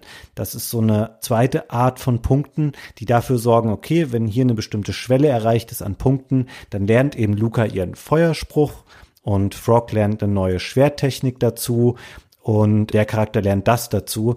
Das ist alles vorgeschrieben. Das Spiel weiß relativ genau, okay, hier an dem Punkt ist wahrscheinlich der Level erreicht, da kommt der Skill dazu. Und deswegen funktioniert es da auch so gut, weil vieles genau dann passiert, wenn das Spiel es vorgesehen hat und man als Spieler einfach in Kauf nehmen muss, dass man eben Rollenspiel untypisch nicht so viel Einfluss hat und vieles einfach genau vorgegeben ist, so wie die Entwickler sich das gedacht haben. Dadurch ist das Spiel aber auch auf so eine Art friktionslos, dass es heute noch eine Freude zu spielen ist, weil nichts von den Systemen im Weg steht so richtig. Um mal so ein ganz kleines Beispiel zu sagen, im ersten Dungeon in der Kathedrale, im Kloster heißt es auf Deutsch, ja, im Englischen The Cathedral, die erste Schub an Erfahrungspunkten, den du kriegst durch die ersten Monster, bringt dir genauso viel, dass gerade ein Flächenzauber gelernt werden kann. Durch Luca zum Beispiel, den Feuerflächenzauber. Und die nächsten Gegner, die dann kommen, sind dann spezifisch verwundbar gegen diesen Flächenzauber und die stellen sich auch noch so auf, dass du sie nebeneinander erwischen kannst. Wenn du nur einen von denen anwählst, zeigt das Spiel schon auf die anderen. Du siehst dir, dass hier ein Flächenzauber wirken kann. Und dann machst du den und hat es dir beigebracht, dass der Flächenzauber geht. Und dann kommt das nächste. Und das macht es immer wieder. Es nimmt diese Bestandteile, die aus dem relativ reduzierten System dann doch möglich sind und gibt die dir an bestimmten Stellen so sorgfältig in die Hand, weil es ja immer weiß, wo du bist. Ja, und das ist schon eine sehr genaue Erfahrung, finde ich. Und sehr angenehm. Ich glaube wirklich, dadurch ist es wenig gealtert. Und durch den Fokus auf die Geschichte natürlich. Ja, ich war auch überrascht, wie mühelos ich das jetzt nochmal durchspielen konnte. Das ist mir vor 20 Jahren gar nicht so aufgefallen, wie sehr es sich da auch unterscheidet von den Spielen, die ihm vorausgegangen sind. Es wirkt sehr, sehr modern in vielerlei Hinsicht, eben weil es auch so spielerorientiert designt ist, dass den Spieler möglichst wenig nerven will, indem es ihm nicht viel abverlangt, also sowohl was jetzt Können angeht, aber auch was den zeitlichen Aufwand jetzt mal ganz blöd gesagt angeht, weil es eben relativ schnell immer vorangeht, hat unglaublich viel Komfort dieses Spiel und du hast es jetzt gerade nochmal beschrieben, dass man diese Flächenzauber lernt und das Spiel einem das beibringt. Lass uns doch eben da beim Kampfsystem jetzt bleiben, weil natürlich auch das ergibt sich nur aus dieser Umstrukturierung, dass du keinen separaten Kampfbildschirm mehr hast, weil damit ging ja immer auch einher. Auf einer Seite steht die Party, die vier Figürchen stehen untereinander oder übereinander bei Final Fantasy. Auf der anderen Seite stehen die Monster und dann klickst du eben dich da durch und dann springt er immer rüber, macht seinen Schwertschlag, springt wieder zurück bei Chrono Trigger nutzen die Figuren einfach auch diesen Raum und das ist wirklich ein real also es klingt jetzt komisch, wenn ich das sage, es ist ein real existierender Raum, wo eben Abstände und Positionen der Figuren auch eine Rolle spielen weil eben die Gegner sich auch ein bisschen bewegen im Verlauf dieser Kämpfe. Die laufen umher innerhalb der freien Wege, die die Spielwelt ihnen da bietet. Und dann ordnen sie sich eben auch mal vielleicht in einer geraden Linie an. Das heißt, in einer bestimmten Attacke kannst du mehrere Feinde treffen, die hintereinander stehen. Oder sie bilden einen Kreis oder stehen eng zusammen. Und dann kannst du sie mit einem Flächenzauber treffen. Das ist ein Riesenunterschied zu Final Fantasy, wie es vorher funktioniert hat. Und ich finde das immer wieder ganz interessant, weil die Kämpfe an sich du hast nicht viele Möglichkeiten. Du kannst angreifen, du kannst eine Technik, nennt das Spiel das, einsetzen. Das heißt, es sind entweder charakterspezifische Spezialattacken oder auch Magie fällt genauso darunter. Es gibt dafür keine eigene Kennzeichnung oder du kannst ein Item benutzen was meistens Heil-Items sind oder ein Item, was es gibt, um Statusveränderungen aufzuheben. Aber das setzt das Spiel auch ganz selten nur ein im Vergleich zu Final Fantasy, wo es ja relativ häufig vorkommt, dass du vergiftet wirst oder du wirst geblendet und kannst keine Magie einsetzen. Das macht Chrono Trigger ganz selten. Durch aber eben diese Dynamik, die entsteht, weil Figuren sich auch innerhalb des Kampfes bewegen, da hebt es sich nochmal ab und ich finde, dass die Kämpfe für mich persönlich dadurch immer ein bisschen interessanter waren, weil ich auch mehr aufgepasst habe tatsächlich oder mir solche Effekte einfach auch zunutze machen wollte. Ah, das kann man aber auch echt nur sagen, wenn man Japano-Rollenspiele gewohnt ist. Ich meine, du hast es jetzt so schön beschrieben mit dem Bewegen. Das ist ja ein Fake. De facto ist es ja einfach der normale Menükampf, den andere Spiele dieser Art machen. Nur halt jetzt netterweise und ohne diesen extra aufgerufenen Bildschirm, der nochmal eine Ladepause oder einen nervigen Zoom involviert, sondern das ist einfach in der Grafik, die stellen sich halt so auf, aber du kannst ja zum Beispiel deine Party nicht bewegen. Ja, deine Party steht halt. Ja, aber die Gegner bewegen sich. Die Gegner bewegen sich ja ehrlicherweise relativ random und es ist ja auch nicht so wie in einem Rollenspiel, wo du Movement-Punkte hast oder Turn-Based dich irgendwie da bewegst oder so, dass die Gegner dich nicht treffen könnten, wenn sie nicht nah ranstehen oder so, dass sie den Raum nutzen müssen oder dass es Hindernisse im Raum gibt, wo sie drum rumgehen müssen. Jeder kann jeden jederzeit schlagen. Das ist genau wie in den typischen Final Fantasy Kämpfen. Und wenn der nicht daneben steht, dann springt er halt auch mal dahin und läuft da halt schnell hin und haut den da und dann springt er wieder zurück da, wo er hergekommen ist. Also diesen Effekt gibt es schon noch. Der einzige Unterschied wirklich, den es aktiv macht, ist, dass die Gegner manchmal in so Formationen gehen, die offenkundig mit Absicht dafür da sind, um dir ein Signal zu geben, dass du jetzt einen Flächenzauber einsetzen kannst oder so eine Art Lanzenzauber, der halt durch mehrere durchgeht. Das ist aber schon alles. Und ich finde ehrlich, das ist keine ganz große Veränderung, so aus der Sicht von Liebhabern westlicher Rollenspiele, aber es ist natürlich aus der Sicht von den Japano-Rollenspielen, die so starr sind und so eng sind in ihrem Regelwerk, halt schon eine immense Änderung. Das stimmt. Ja, das ist natürlich jetzt für mich meine Referenz, weil wenn du wir das jetzt vergleichen mit westlichen Rollenspielen, natürlich hast du dann eine Vielzahl mehr an Regeln, an Tiefe, an Abläufen, die da ja noch Kämpfe mit definieren. An sowas kommt jetzt auch ein Chrono Trigger nicht ran und das ist natürlich eine relativ banal erscheinende Veränderung, aber wenn du eben guckst innerhalb seines Untergenres der japanischen Rollenspiele, da war das schon eine große Nummer oder ist bis heute auch was. Ich meine, wenn du heute hergehst und guckst dir japanische Rollenspiele an, da hat sich in vielerlei Hinsicht nicht so viel verändert. Also in Dragon Quest 11 zum Beispiel, das ist ein tolles Spiel, das fährt zu Recht tolle Kritiken ein und viele Menschen lieben das. Aber auch weil es eben sehr oldschool ist und weil es sehr viele dieser alten Spielregeln nutzt und Chrono Trigger war da schon was Besonderes in dieser Art. Aber ich gebe dir vollkommen recht, es gibt ganz viele Sachen aus westlichen Rollenspielen, die da nach wie vor keinerlei Berücksichtigung finden. Das war aber auch nicht die Absicht, gerade nicht in einem Spiel wie Chrono Trigger, wo es darum geht, es einfacher zu gestalten und nachvollziehbarer für den Spieler zu machen. Genau, ich habe dir auch nur widersprochen, weil ich nicht den Eindruck entstehen lassen wollte, dass dadurch eine Art von Tiefe reinkommt oder eine Art von Varianz, sondern ich finde, dass das, was das macht, dieses Spielen ohne den Kampfbildschirm, macht es einfach angenehmer und auch wieder friktionsloser, schneller und nachvollziehbarer auch, ja, weil du halt nicht diesen ganz artifiziellen Kampf hast, wo sich alle aufstellen müssen. Du hast schon noch die fetten Spell-Effekte, die solche Spiele halt immer haben, ne, mit Hochspringen und den ganzen Bildschirm abjagen, wenn irgendwas ist und so. Das gibt's schon. Aber durch die Tatsache, dass du halt in dieser Formation stehst und in der Welt stehst, ist das halt, finde ich, einfach sehr viel nachvollziehbarer und zugänglicher auch, glaube ich, für Leute, die diese artifizielle Sprache, die die Japano-Rollenspiele haben, vielleicht nicht so beherrschen. Ich habe immer gedacht, das sei auch ein Spiel für Leute, die noch nie Japano-Rollenspiele gespielt haben. Nicht im Westen, sondern halt auch für Leute halt einfach in Japan, so, ne, um noch neue Zielgruppen innerhalb von Japans zu erschließen. Ich meine, Square Enix war eine große Firma, also Square damals schon eine große Firma, die ihren Markt schon beherrscht haben. Könnt mir schon vorstellen, dass die auch nach neuen Zielgruppen in ihrem eigenen Land gesucht haben zu der Zeit. Hm, das glaube ich auch. Ich würde auch heute noch Leuten sagen, wenn sie sich mal ein japanisches Rollenspiel anschauen wollen und nie eins gespielt haben, dann ist das auf jeden Fall ein ganz schöner Einstiegspunkt, weil es halt in so vielen Punkten einfacher funktioniert. Ich würde noch kurz hier an der Stelle gern einwerfen, bevor wir es später vergessen, dass es eben diesen Wechsel nicht mehr gab zum Kampfbildschirm. Das hat dann lustigerweise nur deswegen funktioniert, weil sie eben dann doch ein Modul nutzen mussten. Das Spiel wurde Ende der 90er auf die PlayStation portiert und da gab es ja dann logischerweise eine CD und das ist eine ganz, ganz schlimme Version. Ich habe mir das jetzt nochmal angeschaut. Da hast du halt wirklich, wenn Chrono oder die anderen in den Gegner reinlaufen, dann freeze das Spiel einfach immer für ein paar Sekunden, weil dann quasi dieser Kampf geladen wird, der zwar ohne Übergang dann in der Oberwelt stattfindet, aber es entsteht immer eine kurze Ladepause. Und dass das Spiel eben auf dem Super Nintendo so war, mit diesen Kämpfen, die so nahtlos da eingebaut waren, das ging halt nur, weil Module sehr viel kürzere und schnellere Zugriffszeiten hatten. Ich glaube, Chrono Trigger wäre ein ganz schlimmes Spiel geworden, wenn es ein CD-Laufwerk für Super Nintendo gegeben hätte. Das kann gut sein. Ich glaube schon, dass das Spiel profitiert hat davon in seiner einzelnen Erfahrung, davon, unter welchen Limitationen es entstanden ist am Ende. Lass mal doch die Kämpfe ein bisschen genauer durchgehen. Also wir haben schon gesagt, es gibt eine kleine Komponente von Raum, wo man so ein bisschen drauf achten muss. Und das funktioniert auch nur deswegen, weil das ja das Active Battle System ist. Also die Kämpfe nicht hart rundenbasiert sind. So jeder schlägt einmal zu und dann schlägt jeder andere einmal zu. Sondern hier haben die Charaktere einen Geschwindigkeitswert oder einen Tempowert und der ist mehr oder weniger hoch und nach jedem Schlag regeneriert er sich wieder und das bestimmt, wann die drankommen. Und das heißt dann, die Reihenfolge verändert sich immer so ein bisschen und wenn du nichts machst, dann machst du nichts. Wenn du zuguckst und nicht agierst, dann schlagen die Gegner einfach immer weiter zu, bis du tot bist. So. Und es gibt ein, zwei Stellen, wo es schlau ist, nicht zuzuschlagen, wo es einfach sinnvoll ist, deine Aktion einfach nicht zu machen. Aber in der Regel musst du wirklich aufmerksam sein, gucken, wann du genau drankommst und in der Sekunde dann klicken.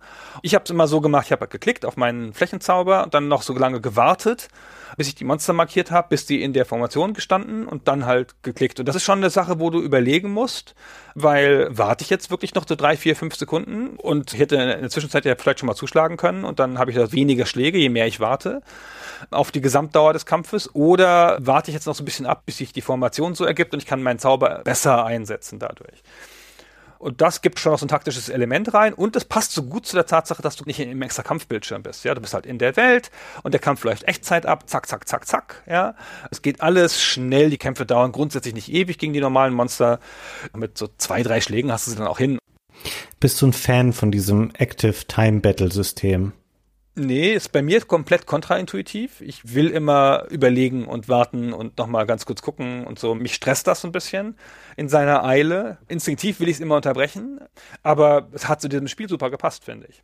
Das ist ja gleich, ich glaube, die erste Entscheidung, die man im Spiel trifft, wenn man es startet, ist, ob man das benutzen möchte oder nicht, dieses System. Ich bin da auch nicht so ein Fan von, weil ich mag es halt nicht, dass wenn du in Menüs dann rumklickst, wo du zum Beispiel noch nach dem richtigen Zauberspruch suchst, in der Liste oder so, das ist für mich keine Zeit, wo ich sage, die nutze ich, um irgendwie taktische Überlegungen anzustellen, was ich eigentlich machen will, sondern es ist einfach nur, ich versuche mit dem Controller schnell in dem Menü den richtigen Punkt zu finden und dass da dann die Zeit weiterläuft, da tue ich mich immer ein bisschen schwer mit, das zu akzeptieren. Deswegen finde ich es gar nicht so geil. Das Problem bei Chrono Trigger ist, wenn man es abstellt, dann spielt es keine Rolle mehr, dass die Figürchen sich dann da bewegen. Dann wartest du nämlich einfach immer darauf, dass sie die richtige Formation einnehmen, damit du maximalen Schaden anrichten kannst. Deswegen muss man es eigentlich machen.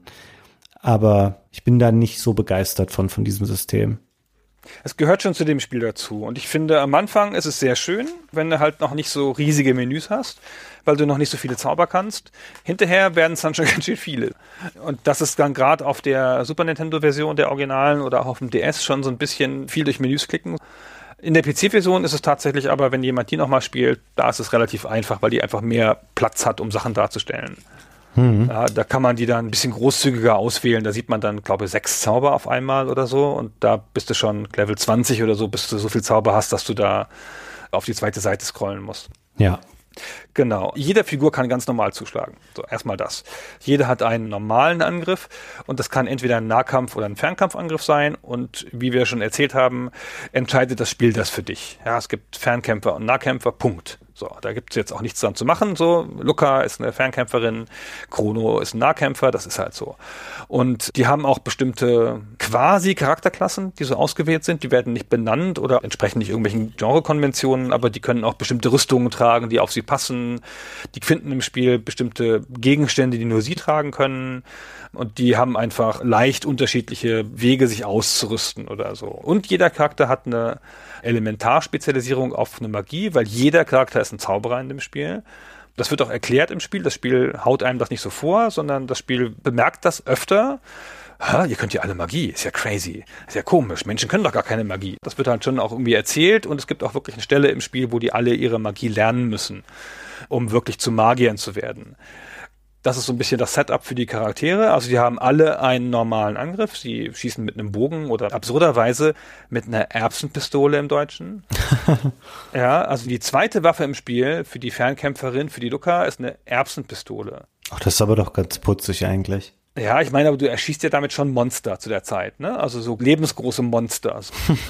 das ist schon ein bisschen komisch. Also diese Art des Spiels, so fluffig, unernst zu sein und später richtig hart ernst das ist schon eine immense Fallhöhe, die das Spiel da aufbaut. Naja, lassen wir uns mal beim Kampf bleiben. Also jeder einen normalen Angriff und jeder die Option, einen magischen Angriff zu machen und jeder kann einen Gegenstand einsetzen. Das sind die drei Möglichkeiten, die du hast, wenn du einen Kampf beginnst. Genau, und der Vollständigkeit halber noch kurz angemerkt, ich glaube, Robo und Ayla können keine klassische Magie lernen. Ich glaube, das Spiel begründet das, weil Robo eben nichts Menschliches an sich hat. Und ich glaube, in Aylas Welt existiert Magie noch nicht. Ich glaube, das ist die Storybegründung. Ich fand es ein bisschen random, das wird nicht genau erklärt, warum jetzt Chrono zum Beispiel so dem Blitzelement verschrieben ist, so wie Mali die Eiszauber einsetzt und Luca Feuer und Frog dann noch Wasser. Das ist halt einfach so. Das Spiel erklärt das nicht. Die sind halt fest diesen Elementen zugeordnet und dann wird natürlich häufig auch damit gearbeitet in vielen Kämpfen, gerade gegen Bosse. Die haben dann halt bestimmte Elementarimmunitäten oder auch bestimmte Schwächen dagegen. Und dann arbeitest du natürlich immer mit dem entsprechenden Charakter dann dagegen an, um eben besonders stark entsprechenden Elementarschaden anzurichten. Aber auch das wird im Spiel ja immerhin benannt mit Robo. Ja? Also es gibt so einen Charakter, der heißt Specchio, der allen Leuten die Magie gibt. Das ist am Ende der Zeit zu finden, an so einer bestimmten Stelle, die ein bisschen außerhalb des Spiels liegt. Und der sagt dann, hm, Robo, du kannst ja gar keine Magie, was ist mit dir los? ja, dir kann ich nichts beibringen. und der kann dann aber Laser machen, die der Schattenmagie entsprechen und der kann Bomben werfen, die der Feuermagie entsprechen. Also es fühlt sich im Spiel genau gleich an. Der ist dann halt natürlich ein Roboter und kann de facto keine Magie, aber die Sachen, die er macht, sind eigentlich Sprüche oder Text, wie das Spiel sie ja nennt. Und du kannst ihn genauso einsetzen wie die anderen Charaktere. Ja, im Grunde dadurch, dass die Entwicklung eben auch vorgegeben ist und die genauen Zeitpunkte, an denen Techniken oder Magie dazukommt, hat man eigentlich das Gefühl, das Kampfsystem wäre relativ schnell erschöpft in seiner Tiefe oder auch den Möglichkeiten, die es dem Spieler bietet. Was aber ganz interessant ist, ist, dass diese Techniken, die die einzelnen Charaktere haben, später im Spiel zu Dual- oder auch zu Triple-Techniken kombiniert werden können. Und das ist eigentlich ganz schön, weil dadurch ganz viele neue Aktionen noch ins Spiel kommen, denn Abhängig davon, wie die Party zusammengesetzt ist, aus welchen drei Charakteren, ergeben sich immer unterschiedliche Dual- und Triple-Techniken. Und ich muss dann immer abwägen, weil jeder Charakter nutzt dadurch quasi seinen Zug. Das heißt, wenn ich eine Triple-Technik mache, dann verbrauchen alle drei damit ihren Zug und alle müssen auch einen kleinen Beitrag an ihren Punkten, an ihren Fähigkeitspunkten dazu eben beitragen, dass sie diese Aktion machen. In der Regel muss man aber sagen, dass diese Attacken so mächtig werden im Verlauf des Spiels, dass es sich immer lohnt, dann bestimmte dieser Techniken einzusetzen, weil der Schaden, den man macht, einfach ein Vielfaches von dem ist, den man mit Einzelattacken zu dem Zeitpunkt machen kann. Aber es macht Spaß, damit rum zu experimentieren. Die Sachen sehen gut aus. Zum Beispiel Luca und Chrono können aus Lukas Wirbelangriff mit dem Schwert und ihrer Feuermagie sowas machen, dass er dann eben sich mit seinem Schwert so dreht um die Gegner rum und dazu wirbelt er dann auch noch Flammen auf. Also ist zum einen ganz schön logisch aufgebaut, ist aber auch nett anzugucken. Und das hat mir echt viel Spaß gemacht, weil das wiederum jetzt auch nicht eine Mechanik ist, die man aus vielen anderen Rollenspielen kennt. Glaube, ansonsten wäre es, glaube ich, auch zu dünn. Also dann wäre das ganze Techniksystem wirklich relativ schnell ausgereizt und da haben sie was sehr, sehr Gutes eingebaut, was das Spiel eben nochmal da ein bisschen vielfältiger macht. Ja, das ist sehr unterhaltsam vor allen Dingen. Ich finde es nicht tief im Sinne von spielerisch tief und das macht es auch nicht wahnsinnig clever, weil du sagst schon, die Fähigkeiten sind tendenziell immer besser als die Einzelfähigkeiten. Ja? Die sind tick overpowered. Wenn der Charakter Level 40 hat, dann kann er von den zweiten Feuerspruch und noch Confuse, kann der nächste Charakter, die beide auf Level 40 sind, dann zaubern die die beiden einzeln auf einen Gegner und dann richten sie knapp 2000 Punkte Schaden an zusammen. So, wenn einer von beiden Fire Sword 2 macht stattdessen, was so ein bisschen die beiden Fähigkeiten zusammenbringt und auch beide Charaktere einsetzt, dann ist es ein Dualzauber und der macht über 3000 Punkte Schaden, also ein ganzes Drittel mehr. Und ganz oft ist es so, dass die einzelnen Sprüche nur auf ein Ziel wirken. Ja, also Marle kann Eis, hast du schon gesagt, und Frog kann Wasser. Und wenn die die einsetzen im Level 20, dann das so um die 300 Punkte Schaden gesamt auf ein Ziel. Aber wenn sie halt die beiden Sprüche vereinen, dann haben sie halt Eiswasser, Wasser und Eis, Eiswasser. und dann gibt es diese 300 Punkte aber auf alle Gegner, die halt im Radius sind. Und so ist es ganz oft. Du musst halt ganz kurz gucken, wann du die einsetzt. In der Regel sind sie besser, aber das heißt ja noch lange nicht, dass sie an der Stelle jetzt richtig sind, weil du musst ja schon noch gucken, wenn du jetzt einen Flächenzauber kriegst durch dieses Kombinieren und die Gegner stehen so weit auseinander, dass du keinen Flächenzauber gewinnbringend einsetzen kannst, dass du nur einen triffst, dann hast du halt Punkte verschenkt. Die haben Magiepunkte, mit denen sie die Sprüche bezahlen. Wenn die alle sind, dann musst du die außerhalb des Kampfes durchs Übernachten in der Taverne oder in einem Zelt oder so wieder heilen. Oder du hast halt einen Magietrank. Äther heißt der hier, mit dem du das halt wieder auflädst durch den Einsatz von Gegenständen. Aber das ist so ein bisschen mühsam im Kampf und manchmal geht's nicht und musst schon ein bisschen haushalten mit deinen Magiepunkten. Wenn du jetzt einfach so verschwendest, indem du immer nur Double- und Triple-Spells machst, ohne drüber nachzudenken, dann ist das schon so ein bisschen kontraproduktiv. Aber es bringt halt so eine angenehme Varianz rein, weil sich das Setup deiner Sprüche ändert, je nachdem, wer in deiner Party ist. Und das ist schon so ein typisches Element im Spiel, dass wenn du halt an einem Bosskampf scheiterst, dass du nochmal neu lädst und dir überlegst, ob du gerade die richtige Combo hattest, ja, oder ob du da noch was Besseres machen kannst. Du hast schon recht, die Dualtechnik ist häufig deutlich effektiver, als wenn zwei Charaktere einzelne Attacken, die vergleichbar sind, benutzen würden. Finde es an sich aber okay, weil du eigentlich auch berücksichtigen müsstest, dass du immer dafür sorgen musst, dass beide Charaktere sich das auch leisten können im Hinblick auf ihren Punktevorrat oder dass einer vielleicht auch mal bewusst eine separate Aktion noch machen sollte, um andere zu heilen. Weil es gibt ja durchaus manchmal auch Bosskämpfe, wo Du weißt dann, ich will mit dem angreifen und danach muss der Charakter aber dann zum Heilen bereit sein, weil der Gegner auch eine Gegenattacke ausführen wird. Es liegt eher an dem insgesamt recht niedrigen Schwierigkeitsgrad, dass man eben das nicht so häufig dann machen muss und dann führt es dazu, dass man eben häufig die Dual- und Triple-Techniken einsetzt und es sich dadurch dann noch ein bisschen leichter macht, weil zudem, du hast eben schon mal beschrieben, man kann sich ja auch seine Magiepunkte und auch seine Lebenspunkte durch Items auffüllen. Ich weiß nicht, wie dir das ging, Gunnar ich finde, dass diese Items, also man findet zu viele davon und sie sind vor allen Dingen auch zu günstig. Man hat sehr schnell sehr viel Geld im Spiel und man hat das Inventar schnell bis oben hin voll mit allen Arten von Potions zum Heilen oder eben diesen Ethers zum Auffüllen der Magiepunkte. Da ist es nicht so gut gebalanced, was das angeht, oder es lebt halt auch hier ganz offen aus, dass es eben ein Spiel sein will, was dem Spieler sehr entgegenkommt. Also ich finde Energie und Mana Potions, die man in Kämpfen einsetzen kann, sind ein einfacher Trick, um sich ums Balancing zu drücken. Ich finde, hier passt das noch ganz gut hin, weil es gibt ja auch Heilzauber und so, das ist noch ein bisschen was anderes. Und eine Sache macht das ganz intelligent, weil wenn du halt den Gegenstand einsetzt, dann kannst du nicht zaubern oder nicht zuschlagen. Und das ist ja nicht selbstverständlich. Also Japano-Rollenspielen schon häufiger, aber es ist nicht selbstverständlich in Rollenspielen. Und dadurch musst du halt immerhin schon noch abwägen. Ja, manchmal brauchst du wirklich jede Runde einen Schlag auf den Gegner oder brauchst jede Runde einen Heilzauber oder so, um den Ether einsetzen zu können. Da musst du dir schon so ein bisschen überlegen.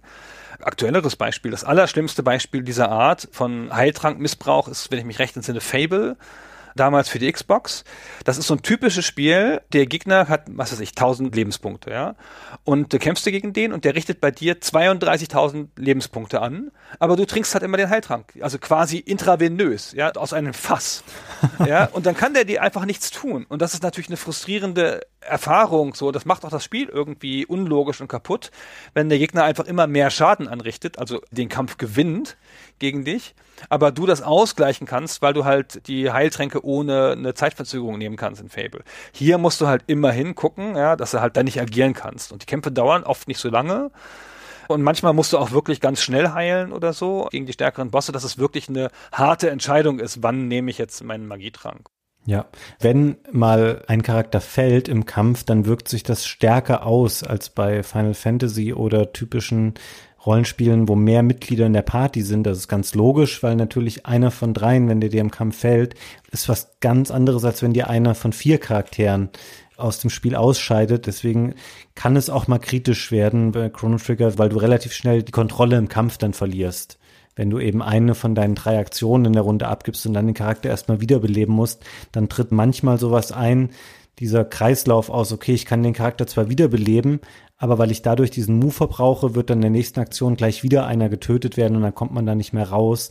Es kommt aber eher selten tatsächlich vor, weil es auch ein etwas frustrierendes Spielerlebnis ist, wenn es in anderen Spielen vorkommt.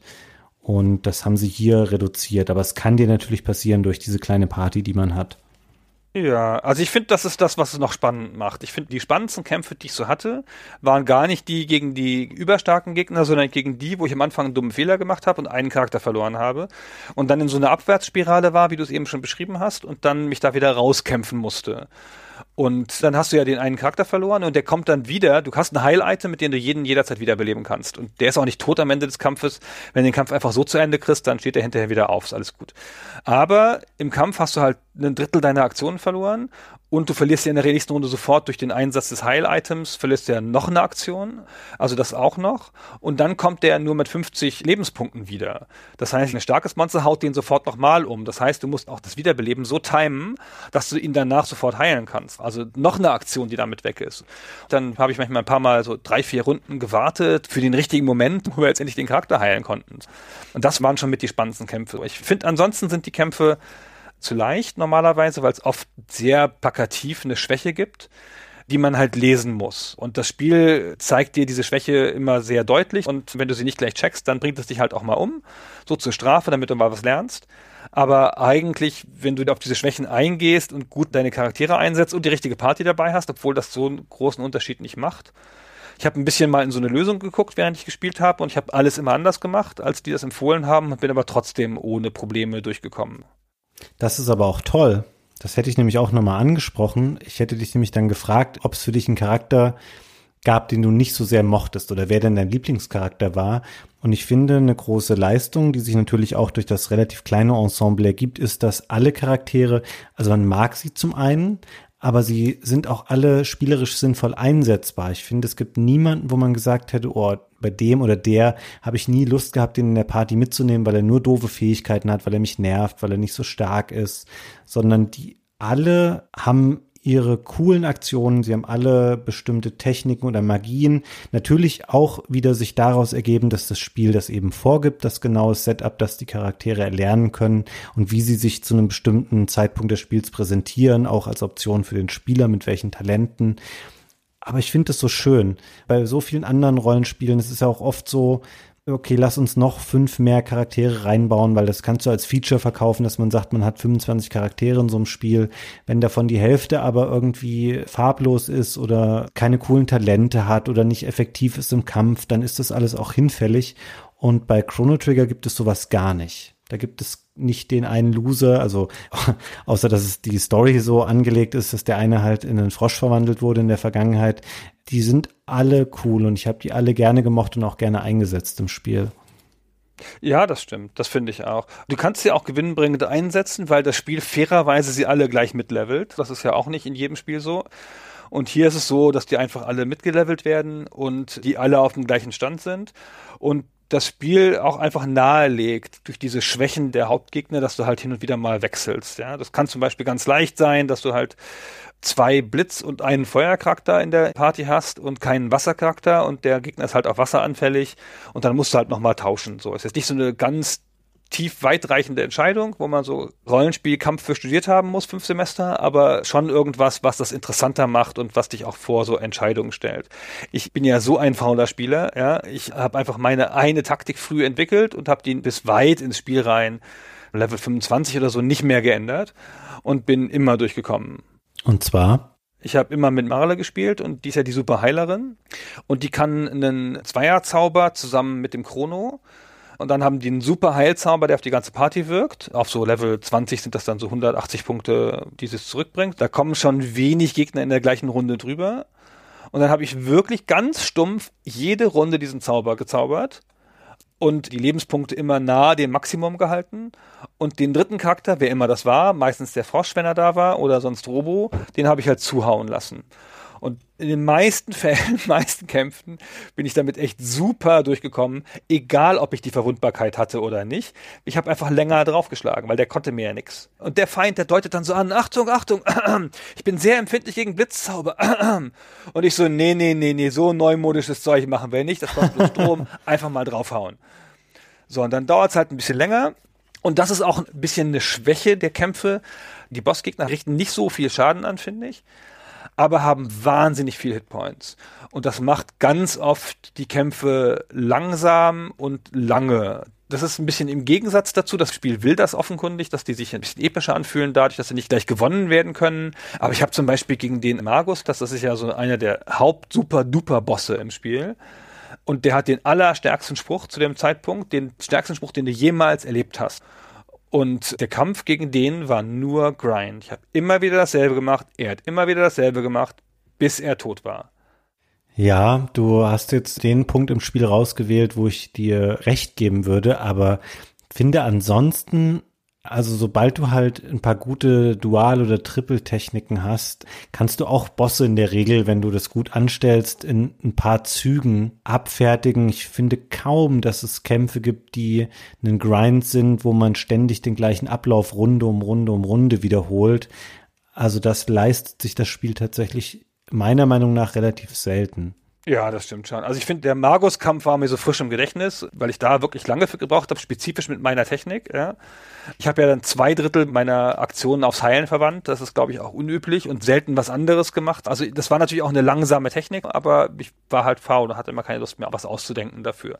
Das wollte ich gerade da jetzt noch sagen. Das Spiel ist eher darauf ausgelegt, dass man sehr offensiv agiert und wenn du da gleich ganz viele harte Attacken raushaust, auch in Kauf nehmen, dass du zwischendurch mal getroffen wirst und dich nicht sofort wieder heilst, das belohnt das Spiel eher als, glaube ich, diese Spielweise, wie du sie gewählt hast, dass man sich ständig um das Heilen wieder kümmert. Ich glaube, das führt dazu, dass man manche Kämpfe dann ein bisschen in die Länge zieht. Das kann man natürlich machen, aber ich glaube, das Spiel ist darauf nicht so ausgelegt. Hm, ich bin nicht so sicher, weil die meisten Bossgegner haben ja einen Angriff, der die ganze Party trifft. Und das haben sie eigentlich fast alle. Und je nachdem, welchem Level halt, ne, also der Magus, wenn wir mal bei dem Kampf kurz bleiben wollen, dessen Angriff auf die Party, der macht so 300 Punkte Schaden. Mhm auf jeden einzelnen. Und du hast zu dem Zeitpunkt ungefähr Hitpoints zwischen 320 und 380 vielleicht, irgendwie sowas. Das heißt, wenn du da vorher schon mal einen Schlag hingenommen hast, dann bringt der dich um mit diesem einen Angriff. Und das ist so ein bisschen kontraproduktiv. Und das ist es, weswegen ich angefangen habe, so viel zu heilen. Also du kommst nicht so oft in Situationen, wo du dich so auf fünf Hitpoints runterkämpfen lässt und so und dann aber noch zuschlägst, sondern es ist ganz oft so, wenn du so zwei, drei Treffer hast, dann schaltet der in Runde vier, fünf des Kampfes, schaltet der oft auf so einen Flächenzauber um und radiert dir dann die Party aus mit einem einzigen Schlag, wenn du da vorher nicht geheilt hast. Und der fängt oft mit einer anderen Sache an und dann kommt er erst damit. Das macht er nämlich mit Absicht. Ja, du hängst dich jetzt da sehr an diesem einen Kampf natürlich auf, den du wahrscheinlich noch präsenter hast jetzt als ich. Nee, das machen alle Bossgegner. Alle Bossgegner haben einen so einen Stark, den sie immer nach einer Zeit anfangen. Hm, da musst du sie vorher einfach schon besiegen, bevor sie den einsetzen können. Ja gut, wenn du natürlich in Runde 3 schon hingelegt hast und so, dann kommen sie vielleicht nicht dazu. Aber die meisten Bossgegner kommen nach einer Zeit. Jetzt nicht immer im ersten Angriff oder so, sondern kommen nach so drei, vier, fünf Runden kommen die mit einem großen Flächenschaden. Also ich habe die Erfahrung gemacht, was mir später im Spiel geholfen hat. Es gibt einige Stellen im Spiel, wo es sich lohnt, dass du diese Rüstungen und sowas holst, die den zum Beispiel Feuerschaden reduzieren. Das macht manche Stellen dramatisch viel einfacher, wo Gegner sind, die starke Feuerangriffe haben. Dann gibt es Rüstungen, die quasi diesen Schaden komplett schlucken können oder deutlich reduzieren können. Und das hilft ganz extrem weiter. Das habe ich relativ häufig eingesetzt und das hat mir auch geholfen, um vielleicht dann auch meinen offensiveren Spielstil einfach beibehalten zu können, weil meine Figuren da weniger Schaden genommen haben. Aber ich will dir das gar nicht absprechen. Es gibt bestimmt Stellen, wo man in diese Situation laufen kann. Ja, ja, ja. Du hast schon recht, ja, wenn man das halt sehr genau auf die Bosse abtimet und idealerweise mal einmal kurz reingeht, guckt, was die für Verwundbarkeiten haben und dann nochmal neu anfängt und dann mit der richtig aufgesetzten Party und den richtigen Fähigkeiten reingeht, dann kriegt man das immer schon ganz schön schnell hin. So, ich habe halt immer nur die eine Sache verwendet und hat es halt ein bisschen länger gedauert, aber ich habe trotzdem immer gewonnen. Bis auf die einen Gegner, weil nämlich die Gegner haben ja auch verschiedene Arten zu kämpfen. Die haben auch physische Angriffe, also Nahkampfangriffe oder Fernkampfangriffe und irgendwelche Magie, die sie haben. Und deren Magie ist auch so eingeordnet in diese Systeme, ne? Feuer, Wasser, Luft und so, in diese Elementarsysteme. Also du kannst dann auch immer schon sehen, gegen was die empfindlich sind, meistens anhand der Sachen, die sie auch einsetzen.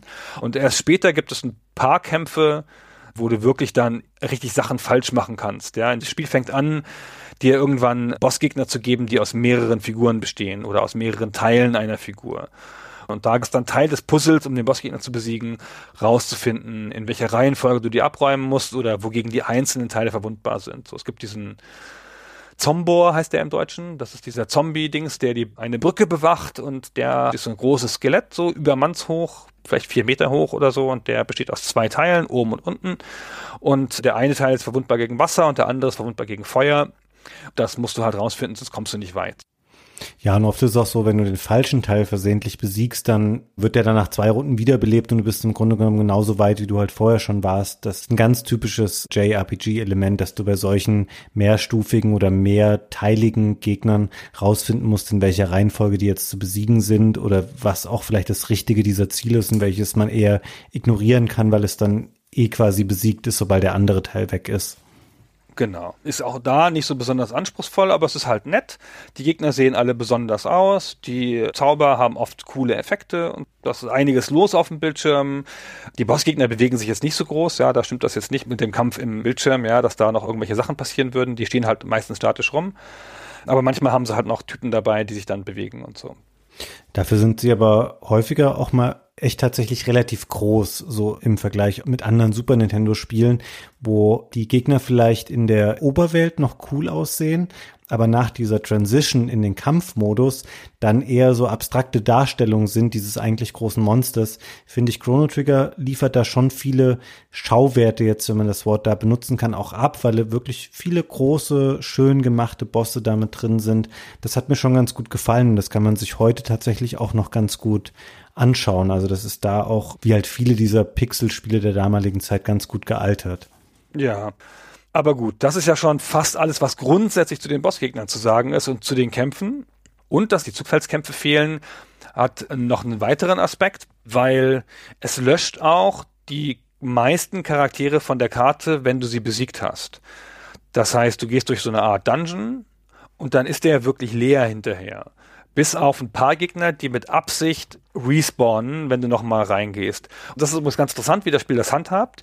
Die Gegner, die respawnen, die sind dafür da, weil du da an der Stelle Grind brauchen kannst weil du da Erfahrungspunkte brauchst, weil dahinter ein harter Boss kommt. So, also kurz vor dem harten Boss gibt es an zwei, drei Stellen im Spiel Respawn-Punkte, wo so vier, fünf Gegner, die besonders viel Magiepunkte bringen oder besonders viel Erfahrungspunkte bringen, die sitzen dann da rum und lassen sich von dir abräumen, damit du da nochmal ein ganz kleines bisschen grinden kannst, wenn du es nötig hast. Und ansonsten ist es ja, das haben wir noch gar nicht adäquat gewürdigt, glaube ich, ist das Spiel grindfrei das Spiel legt das überhaupt nicht nahe und du musst es nicht. Wenn du normal durch das Spiel gehst, bist du immer stark genug an den richtigen Stellen. Es kommt nur auf dein Handeln, deine Nicht-Doofheit, dein Lesen der Situation an. Dann kannst du eigentlich alles lösen. Das Spiel ist ja in vielerlei Hinsicht auch relativ lustig angelegt. Ich finde, es ist eine ganz schöne Mischung, weil es zum einen immer mal wieder ernste Themen anspricht und am Schluss ja auch oder relativ am Schluss ein recht dramatisches Ereignis hat, was die Story sehr stark prägt dann.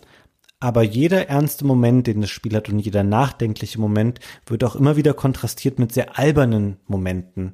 Also direkt an diese Gerichtsverhandlung zum Beispiel.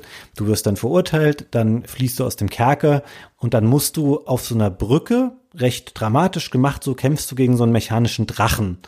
Und dann ist der irgendwann besiegt und dann kommt eine ganz alberne Szene, wo dann dieser Kanzler wieder ankommt, der dafür gesorgt hat, dass du überhaupt da vor Gericht stehst, mit so zwei Lakaien dazu. Und dann bilden die so eine Art menschliche Brücke, indem sie da so in dieses Loch fallen, was da entstanden ist im Rahmen dieses Kampfes. Und alle machen ganz große Augen und springen ganz wild rum, wie das immer bei diesen japanischen Pixelfigürchen ist, wenn sie zeigen sollen, dass alle ganz doll aufgeregt oder ganz doll fröhlich sind.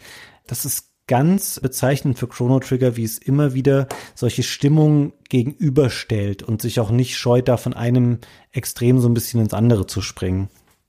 Das stimmt. Das ist echt eine sehr coole Szene, weil dieser Drache explodiert dieser künstliche Drache und die wollen dahin und wollen den noch retten, so, halt, was ist denn hier, er macht unser Ding kaputt und so und dann fällt er halt runter und dann fallen sie auch runter und können sich festhalten und bilden dann die Brücke, über die du gehen kannst. Und dieser Kanzler, der besteht wirklich nur aus runtergefallener Kinnlade dann in dieser Grafik, weil dem so das Kinn runterfällt, dass er nur noch aus dem offenen Mund besteht, so. Und das ist ganz eigen, diese Art, so ein bisschen, das auch sehr albern zu brechen, weil sonst ist die Geschichte ja wirklich sehr ernst an vielen Stellen. Alle Leute haben irgendeinen grundlegendes Problem ja. Du bist ja schon zu dem Zeitpunkt schon zum Tode verurteilt worden. Also richtig ernsthaft so. Ich habe das auch wirklich nicht kommen sehen, dass diese Gerichtsverhandlung mit meinem Tode enden soll, ja, wo eben noch alles so lustig war. Und später, wie gesagt, noch ganz dramatische Sachen und die Zerstörung der Welt, um die es ja hier geht und so. Und dann hat es aber so Momente, um das zu brechen.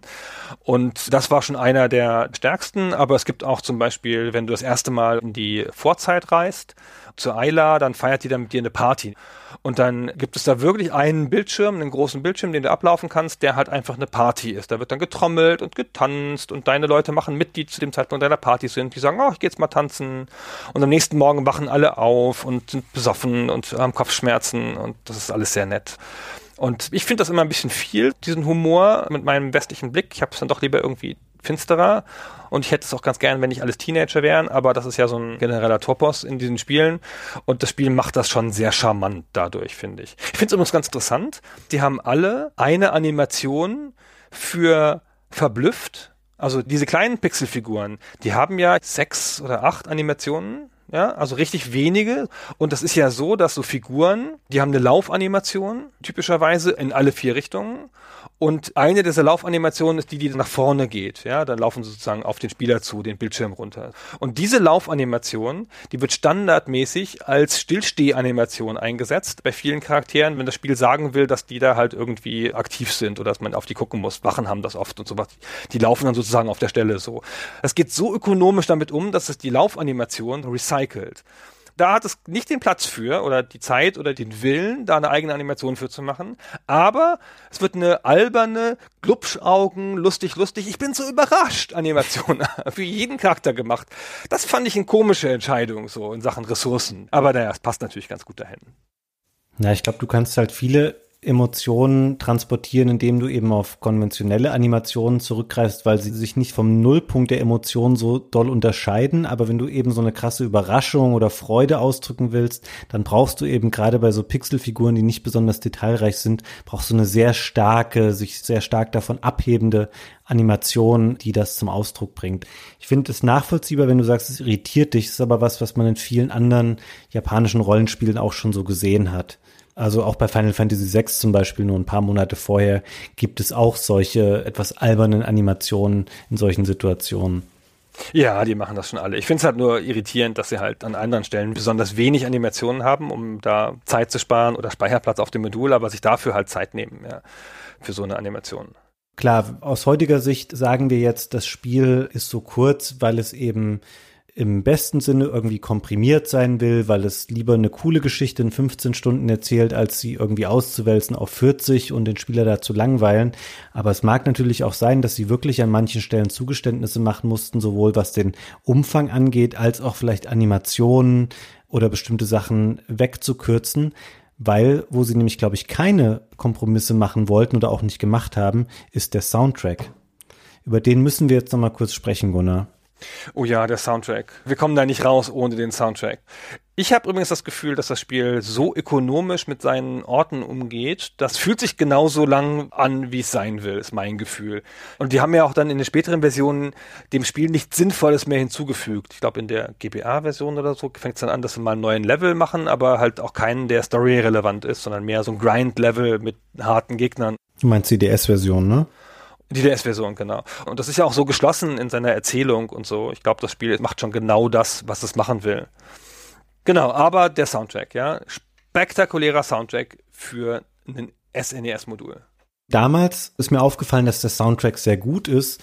Wenn man sich heute im Detail damit mal auseinandersetzt, ist aber echt erstaunlich. Wir haben hier einen Soundtrack vorliegen, der in der späteren Verwertung, die sie davon gemacht haben, drei CDs gefüllt hat. Das sind über 50 Tracks und das sind auch nicht solche Modulspieltracks, wie sie häufig noch üblich waren, die halt mal 45 Sekunden laufen und dann loopen sie wieder über zum Anfang, sondern da sind richtige Lieder drinne, die Laufzeiten von drei, vier, fünf Minuten haben in der Qualität, die ganz toll ist. Es gibt diese sehr schönen Charakterthemen, die du vorhin im Hinblick auf Rock schon mal angedeutet hast, dass alle bestimmte Motive haben, die immer wieder anklingen, wenn Charaktere auftauchen.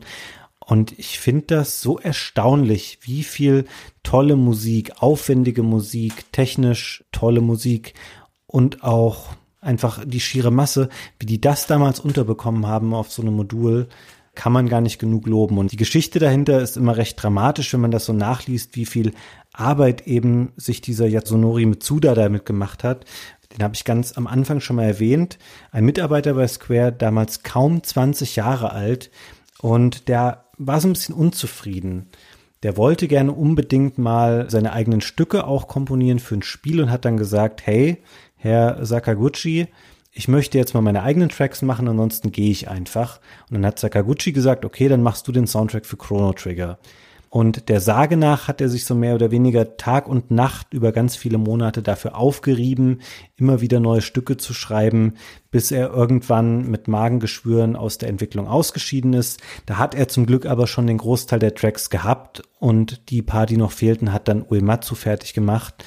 Und es ist wahnsinnig schwierig, sich einen Favorite rauszupicken aus dem Spiel, weil da einfach so viele tolle Stücke drin sind. Wir hören uns mal einen Song an, der mir besonders gut gefällt.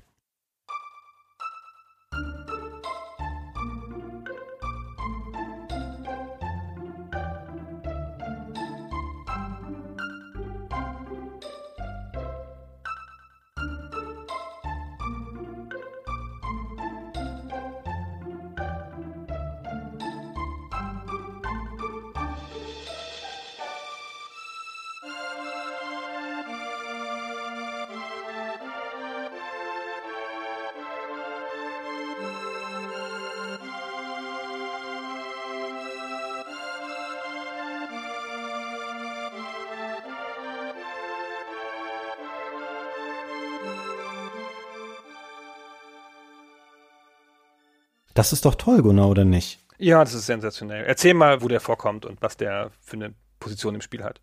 Der kommt an mehreren Situationen vor. Es ist eher was Teppichhaftes, also das passt in vielen Situationen gut rein. Und es ist immer wahnsinnig schwierig für mich, Musik so im Detail zu beschreiben, was das so in mir auslöst. Aber ich habe da ganz viele Bilder von Abenteuer und von Gemeinschaft gleich komischerweise vor Augen. Aber ich assoziiere natürlich jetzt auch bestimmte Situationen oder Gefühle, die ich während des Spielens hatte damit. Ich glaube, man kann das nur richtig nachvollziehen, wenn man das Spiel auch mal gespielt hat. Das ist für mich einfach einer der Tracks, die für mich sinnbildlich für Chrono Trigger stehen. Ich finde, die Musik ist total super. Ich finde die Musik nicht immer effizient oder effektiv auf die Situation, weil ich finde, die Musik ist sehr situativ. Also man hat das Gefühl, der hat der Mitsuda da gesessen und hatte eine Situation, genannt bekommen oder aus dem Designdokument oder halt selber gesehen oder gespielt oder so. Ich weiß nicht, wie die das damals gemacht haben. Und hat dann versucht sozusagen das zentrale Gefühl dieser Situation musikalisch zu erfassen.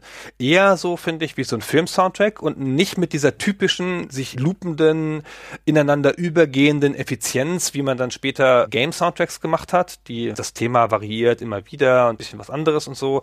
Diese Stücke, die er geschrieben hat, sind alles so Kleinode, die ganz ganz spezifisch, ganz oft, deswegen habe ich auch danach gefragt eben, bei dem von dir genannten Stück wusste ich nicht mehr, die ganz oft auf bestimmte Situationen geschrieben sind und dann zwar noch an anderen vorkommen, aber meistens an diese einen Situation besonders passen. Ich würde gerne sogar noch in zwei Stücke reinhören, wenn wir dafür Zeit haben. Lukas Theme ist das Charakterthema von dem Charakter Luca, also die Nerd-Erfinderin. Und da spielen wir jetzt nur mal die ersten 30 Sekunden an.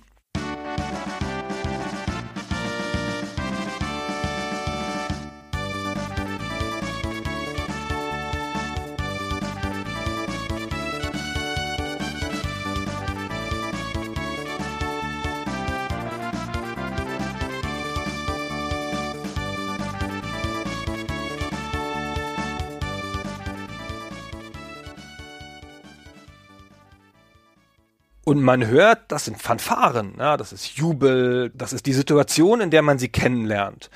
Das ist die Situation auf dem Jahrmarkt. Sie stellt ihr großes Experiment vor, ihre Portalmaschine. Ja, sie ist in einem Triumph, eine Errungenschaft. Und das fasst dieser Song so. Das ist ihr Thema. Das bleibt im Spiel ihr Thema, kommt immer mal wieder vor. Und es passt nicht mehr zu jeder Situation hinterher. Aber diese Situation, in der man sie das erste Mal trifft, dieses bisschen komplexe Thema, diese Fanfaren, dieses Freudige, das passt halt super. Das ist ganz schön cool. Und dann würde ich noch gerne das Stück anspielen, At the Bottom of the Night. Und das ist, wie man jetzt hört, ganz düster.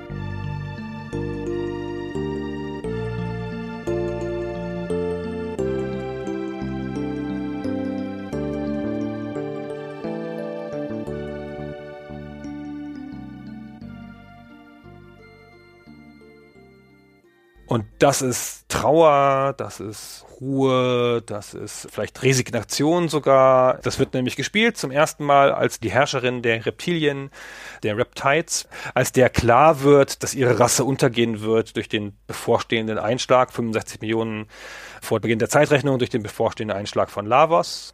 Da wird dieses Thema gespielt. Und das fasst diesen einen Punkt in der Zeit, diese hochstehende Rasse, die den Menschen überlegen ist, die wird jetzt untergehen durch den Zufall, dass genau ihre Hauptstadt da liegt, wo der Lavos einschlägt. Das fasst dieses Thema sensationell. Ja. Das ist interessant, dass du dir so konkrete Songs da jetzt rausgewählt hast, weil ich habe jetzt eben nicht so eine Situation dazu beschrieben. Das liegt daran, dass das, was ich gewählt habe, ist eine Oberweltmusik, quasi, wenn man das erste Mal in die Vergangenheit reist. Deswegen kann ich das nicht so konkret daran festmachen.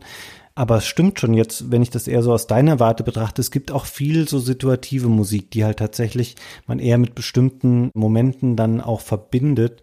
Dadurch erklärt sich wahrscheinlich auch, warum es im Endeffekt dann zu so vielen verschiedenen Tracks dann geführt hat.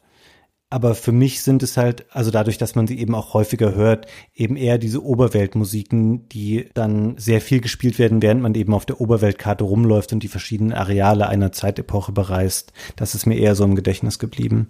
Sind ja auch ganz toll. Aber ich finde schon, dass diese Musik so die Emotionen halt gut fasst in bestimmten Situationen und dass das ein bisschen das Besondere ist, was ich so in Soundtracks, zumal von Soundtracks dieser Zeit, jetzt nicht so ständig gehört habe. Ich finde schon, dass das das ist, was den Mitsuda da so ausgezeichnet hat für diese spezifische Arbeit und was vielleicht auch so stressig war, wie du schon gesagt hast. Ja, also am Ende konnte das ja nicht mal richtig fertig machen, sondern Uematsu, also der Final Fantasy Komponist, musste noch einspringen und noch ein paar Stücke beisteuern, die noch gefehlt haben. Aber jetzt insgesamt ist das halt ein für sich stehendes, sensationelles Werk als Soundtrack. Er hat das ja auch nie wieder erreicht. So einen guten Soundtrack hat er nach Meinung aller nicht nochmal gemacht. Obwohl er ja weiterhin Musik geschrieben hat.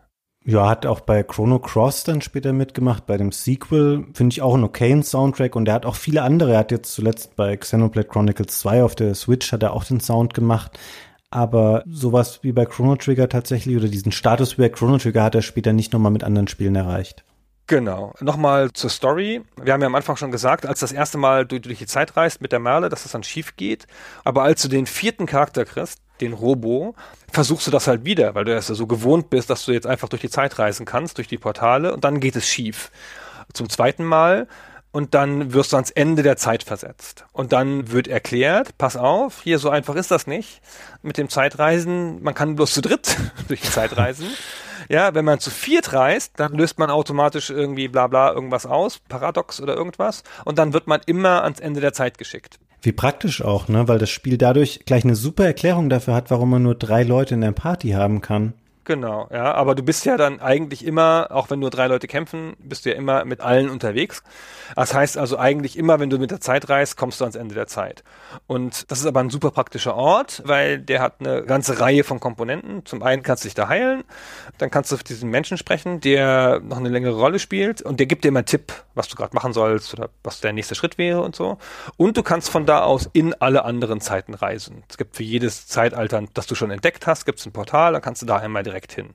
Das heißt, es ist sozusagen ein Hub, eine Zwischenstation, ein Bahnhof für die Zeitreisen. Und du kannst da den Specchio treffen. Das ist so eine Art super Kämpfer mit Magie und immer wenn du einen neuen Charakter hast, gehst du da hin und stellst den neuen Charakter vor und dann sagt er, wer ist denn das hier? Aha, aha, guck mal, ich kann dem Magie beibringen, hier ist Magie. Hier ist der Frosch, der kann Wassermagie, zack, zack. Und dann kannst du gegen ihn gleich kämpfen und das ausprobieren. Sehr nett. Und dann gibt es noch, ohne dass dir das so richtig viel erklärt wird, von da einen Weg ins Jahr 1999. Und wenn du das wählst, also wird dir schon gesagt, dass dann das Jahr 1999 ist und du weißt zu dem Zeitpunkt auch schon, dass das das Jahr ist, in dem die Welt untergeht, in dem der Lavos erwacht. Und dann kannst du da hinreisen und wenn du dann dahin reist, siehst du, ah, die Welt der Menschen endet und du kannst gegen Lavos kämpfen zu quasi jedem Zeitpunkt im Spiel, etwa so im ersten Drittel, ja, wenn du das erste Mal den Robo hast. Und das ist ja was, was das Spiel maßgeblich bestimmt, dass du jetzt schon den Endgegner angreifen kannst, theoretisch, und dass damit aber auch du eins von jeweils mehreren Enden auslöst, je nachdem, wann du ihn besiegen kannst. Ich bin natürlich sofort hin und dann hat er mich halt vermöbelt, na sowas. Das war jetzt überraschend, aber dann habe ich gedacht, das lass mal mal, ja, und habe es noch zweimal probiert, aber es ging irgendwie nicht. Und dann dachte ich, wahrscheinlich braucht man noch was anderes. Und das Spiel lässt sich auch dann damit erstmal in Ruhe, ja, also du kannst dann da jederzeit hin, aber du hast dann nicht richtig was auszurichten. Und das Spiel sagt auch nicht, jetzt geh da hin und töte den oder sowas, sondern das Spiel lässt dich halt weitermachen ist offenkundig ein Nebenaspekt, der auch viel klarer wird, wenn man nämlich das Spiel durch hat und dann halt weiß, dass man dann nochmal spielen kann, das Game Plus was ja eine Erfindung von Chrono Trigger ist. Also, dass du dann beim zweiten Mal weiterspielen einfach noch andere Fähigkeiten hast und so. Und dass das offenkundig ja dafür da ist, ja, damit du da halt relativ früh schon einen Weg zum Endgegner hast, den du dann vielleicht früher angreifen kannst mit den Fähigkeiten aus dem Game Plus. Und da ist es ja dann tatsächlich so, wenn du dann sehr stark bist, kannst du den so früh angreifen, dass er die Reptiloiden gar nicht ausrottet dann dreht sich die ganze Zeitlinie und dann werden die Reptiloiden die überlegene Rasse und dann hast du ein Ende, wo die Reptiloiden eine große Stadt bauen und einen Gott erschaffen und sowas. Ja, du hast quasi eine komplette Umkehrung dann der normalen Intro-Szene. Du hast nämlich dann auch wieder dieses Millennial Fair, also dieses große Volksfest, das da gefeiert wird. Aber alles, was vorher Menschen waren, sind dann Reptilien in diesem Abspann.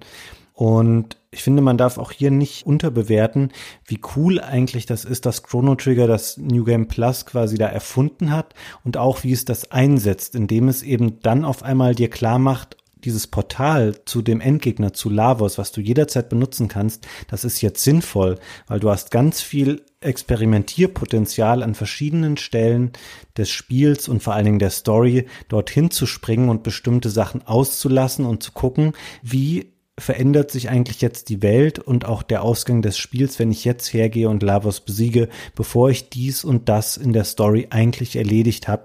Und das ist total cool. Das ist auch kein, wo du da halt sagst, okay, es gibt das normale Ende und es gibt das Reptilienende, sondern du hast noch mal ein Dutzend verschiedene Spielausgänge, die du darüber erreichen kannst. Man erkennt das nur, anhand der Spielstände, wenn man speichert. Das Spiel ist relativ deutlich inhaltlich in Kapitel aufgeteilt. Und dadurch kann es eben auch definieren und weiß genau, okay, an der Story ist er jetzt hier, das hat der Spieler gemacht, das hat er nicht gemacht. Und dadurch definiert es dann, wenn ich jetzt hingehe und Lavos besiege, wird dieses Ende und dieser Abspann getriggert. Und das ist so cool, weil das so viel Wiederspielwert schafft und es sich dann natürlich auch auszahlt, dass das Spiel so gerafft ist, dass es eher kurz ist, dass man viele Punkte im Spiel schnell erreichen kann und dadurch kann man sich noch sehr, sehr viel auch im Nachgang nach dem Durchspielen damit beschäftigen, um sich eben diese anderen Enden des Spiels dann nochmal anzuschauen. Ja, das ist ganz super. Und das ist ja das erste Spiel, das das so in der Form in die Welt gebracht hat. Und hat es gleich quasi auf die optimale Art gemacht. Ich finde halt viele späteren Spiele, die so eine Art Funktion hatten, haben dann nicht so aus dem Vollen geschöpft und dem Spieler so viele Möglichkeiten gegeben, da nochmal andere Sachen zu erleben und andere Wege zu gehen. Also im Spiel kannst du jetzt nicht so viel ändern, ja, das ist ja relativ linear, die ersten zwei Drittel lang. Aber durch die vielen anderen Enden erfährst du halt auch noch einfach andere Sachen über die Welt, ja. Also durch die Tatsache, dass die Reptilien ja sozusagen die Welt übernehmen, wenn sie nicht zerstört werden von Lavos. Dadurch ziehst du ja auch wieder den Rückschluss, das, was du schon die ganze Zeit geahnt hast, dass die die überlegene Rasse sind, ja, dass die den Menschen voraus sind und so. Das wurde dir schon so angedeutet in den Gesprächen mit denen. Aber jetzt ist es halt klar, jetzt hast du sozusagen den historischen Beweis.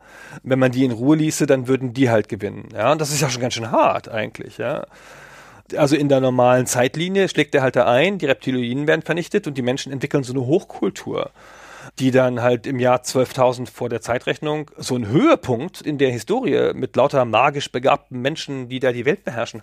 Und dann geht's schief und dann verfällt dieses menschliche Imperium wieder in so kleine Königreiche, die halt technisch weit zurück sind. Und dann wirst du erst geboren. Ja?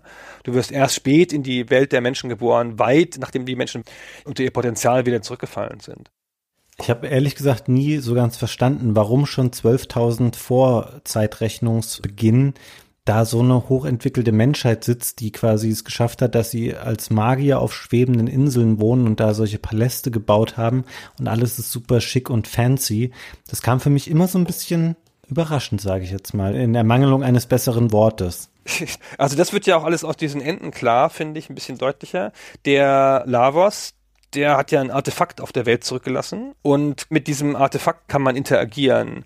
Und die Menschen, also diese Hochkultur da in der Stadt Siel, die haben mit dem paktiert und von dem Macht bekommen. Und das sind quasi Freunde von Lavos, die sich mit ihm stärker gemacht haben, mit seiner magischen Fähigkeit, weil vorher hatte da niemand Magie übrigens, das kommt nur durch ihn in die Welt.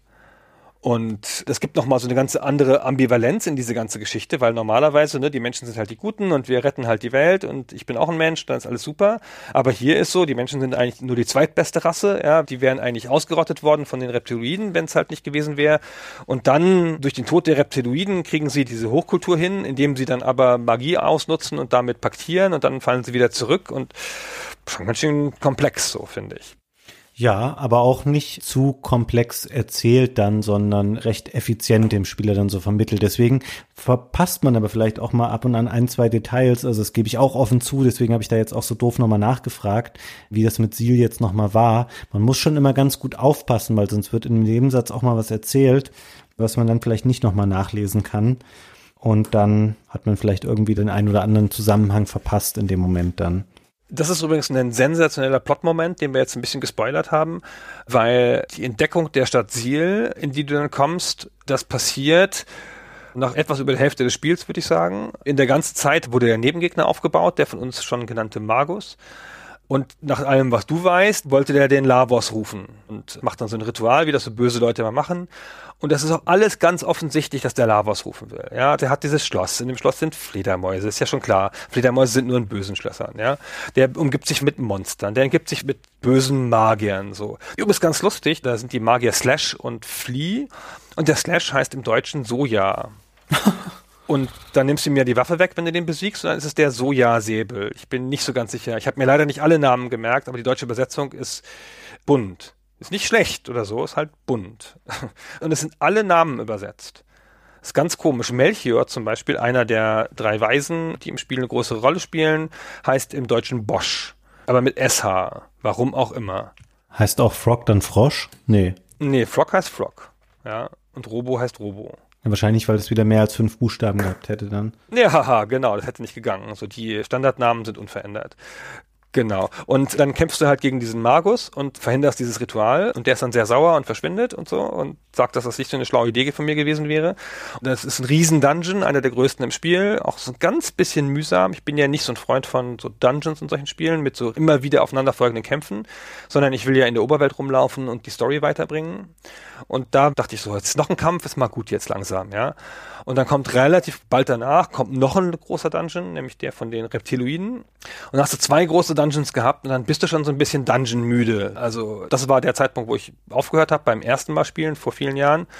Weil ich dann dachte, jetzt reicht's mal, ja. Und wenn man dann aber aufhört, dann kommt halt ganz krass anderer Level als nächster, nämlich die Stadt Siel, in der überhaupt nicht gekämpft wird bis ganz zum Ende, in der du auch gar nicht große Tätigkeiten machst, in der du nur rumläufst, und einfach massenhaft neue Handlungsfäden aufmachst, mehr Wissen kriegst über die Welt, Sachen erzählt kriegst, so ein richtiger Ruhemoment im Spiel, also wirklich offenkundig mit Absicht hinter die beiden schweren Dungeons gesetzt.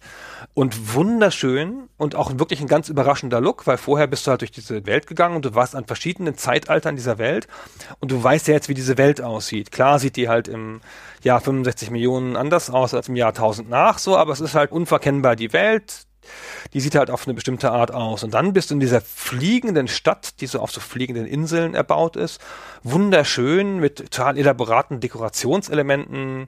Also nicht technisch anders, ja, aber halt viel mehr Aufwand in das Design geflossen.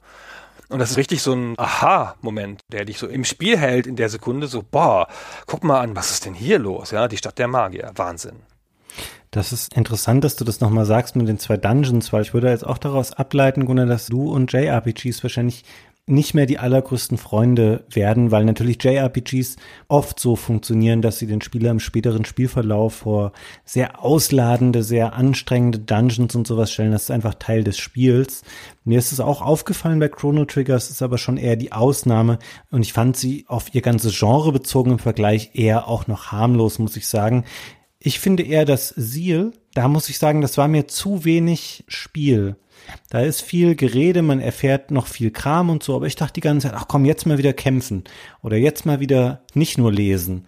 Ich habe es genau umgekehrt, glaube ich, gesehen wie du. Mir hat der Teil fast ein bisschen zu lang gedauert. Oder ich hätte mir gewünscht, dass es schneller wieder vorangeht und einfach ein bisschen mehr Action wieder ins Spiel kommt dann zu dem Zeitpunkt. Ich habe immer den grundlegenden Beef mit allen Rollenspielen. Das ist aber so ein bisschen mein Ding, dass ich finde, Rollenspiele überschätzen ihre Kämpfe. Und dass ich finde, Rollenspielkämpfe sind ganz selten so, dass ich mich auf einen Kampf freue. Ganz oft sind es so, oh, schon wieder ein Kampf. Na gut, dann machen wir den eben, ich muss ja weiterkommen. Ich habe es ganz selten in Rollenspielen, egal in welchen, auch in neuen Rollenspielen aus den letzten Jahren oder so, dass ich denke, so geil, voll der Kampf, total spannend jetzt. Das habe ich selten. Ich denke immer, lass mal schnell vorbei sein. Ja, aber Kämpfe sind ja das Spiel zum großen Teil auch. Und wenn du das dann als Belastung wahrnimmst, dann ist die Gefahr natürlich relativ hoch, dass diese Art von Spiel für dich einfach vielleicht nicht so gut funktioniert. Ich weiß nicht recht. Ich finde, Rollenspiele sind ja non-immersive Spiele. So sind ja so Spiele, in denen du dich so zurücklehnst und überlegst, wo du jetzt hin willst. Ich finde, Rollenspiele sind eigentlich grundsätzlich Abschaltspiele, in denen du nicht so viel Hirn brauchst und nicht so viel Präsenz brauchst sondern hast eine relativ klare Progression vor dir, hast so ein gefülltes Questburg, da gehst du halt so durch, dann gehst du halt, keine Ahnung, in die Stadt X und holst da Item Y und dann gehst du in die Stadt Z zurück und sprichst mit dem Ork-Boss und so weiter und so fort. So, und ich finde viel Freude in der Entwicklung meiner Charaktere, in dem Austüfteln der grundlegenden Strategien, in der Progression, in dem Kennenlernen neuer Welten. Ich laufe auch gerne in der Welt rum. In 3D und in 2D Spielen so. Und die Kämpfe halten mich immer bloß auf. In dem Spiel hier ist es ja nun wirklich mild, ja. Ich will mich auch gar nicht zu sehr beschweren, aber es ist halt schon in den beiden großen Dungeons, da kommt dann halt wirklich jeder Schritt ein Kampf an ein paar Stellen. So, du gehst halt vor und dann ist der Bildschirm nicht mal einmal voll gescrollt und dann bist du schon beim nächsten Kampf. Und das ist dann nur so eine Kette von Kämpfen. Und da die ja keine Herausforderungen sind, so, du musst ja nicht nochmal alles neu überdenken, was du da machst, sondern du hast manchmal sogar einfach dreimal dieselben Gegner hintereinander, ja, wo du halt denkst, naja, gut, es ist einfach nur eine Verlängerung der Spielzeit. Naja, Mensch, kleine Kritik nur. Ist alles gut. Ja. Ja. Nee, das ist ja auch völlig legitim. Ich finde es ganz erstaunlich, Gunnar, dass wir jetzt schon so viel Zeit damit verbracht haben und ich bin jetzt fast schon überlegen, ob wir uns den großen Story-Spoiler, den man an dieser Stelle noch machen könnte, ob es den noch braucht für die Besprechung des Spiels innerhalb dieses Podcasts oder ob wir das einfach außen vor lassen, um Leuten, die das jetzt vielleicht nochmal spielen wollen, das nicht vorwegzunehmen. Genau, es gibt noch ein paar große Story-Spoiler, finde ich. Halt vor allen Dingen den einen, den du anspielst und den lassen wir jetzt mal aus. Der ist auch wirklich ein isoliertes Story-Element, der ist nicht so wichtig für die ganz große Story, finde ich. Ja, es ist halt interessant, weil er auch im New Game Plus mit reinspielt, wenn du dann einfach ein Ende anstrebst, ohne das sich daraus ergebende Dilemma aufzulösen, sage ich jetzt mal. Ich finde es ganz schön, dass das möglich ist. Sehr schön, ja gut. gut drumrum geschifft, würde ich sagen. Ja, ja super. Ich finde es schön, dass es da eine Option gibt, das Spiel zu beenden und darauf Bezug zu nehmen, quasi auf dieses Ereignis, was dort eintreten kann. Ja, das stimmt. Also es ist schon noch ein bisschen komplexer, als wir es bislang dargestellt haben. Also die Stadt Siel bildet dann schon noch einen großen Kulminationspunkt, weil wenn das da dann schief geht mit der Stadt Siel, daher kommt dieser Magus, der dann ja einer der Zwischengegner wird und dann doch nicht nur ein Gegner ist und man hat den auch ein bisschen falsch eingeschätzt vielleicht.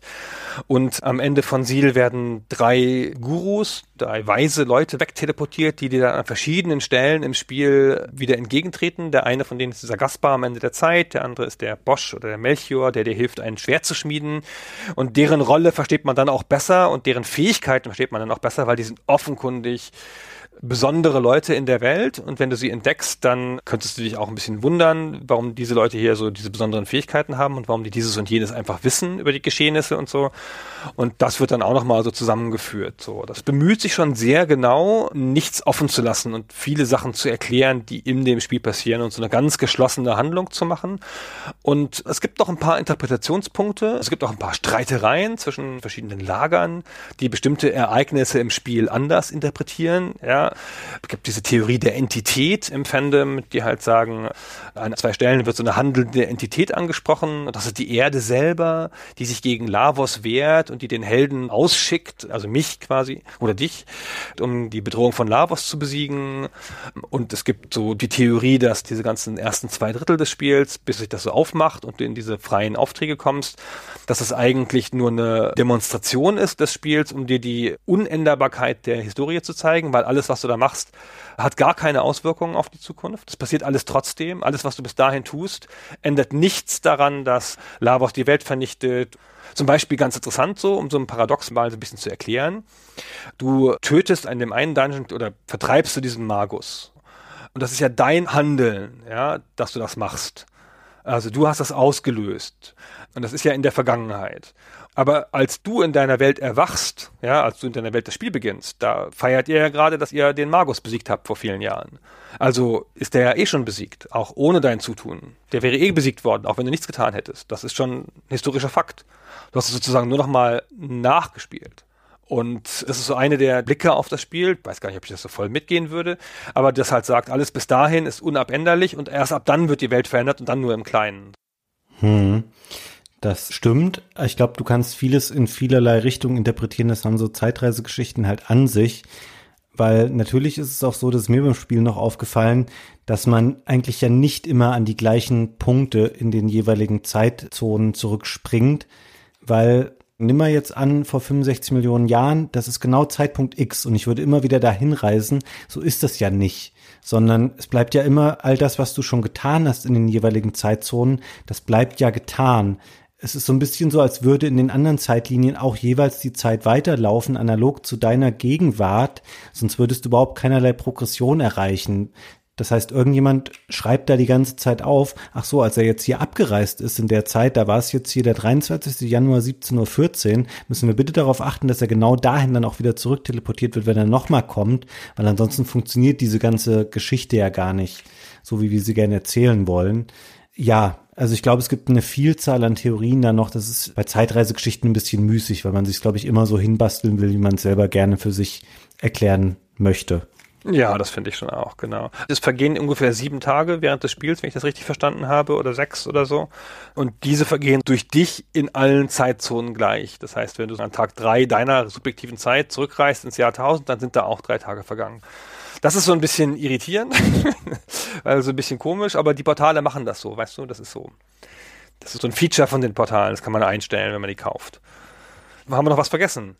Jetzt rückblickend, wir haben schon auch durchaus einiges an Kritik geäußert.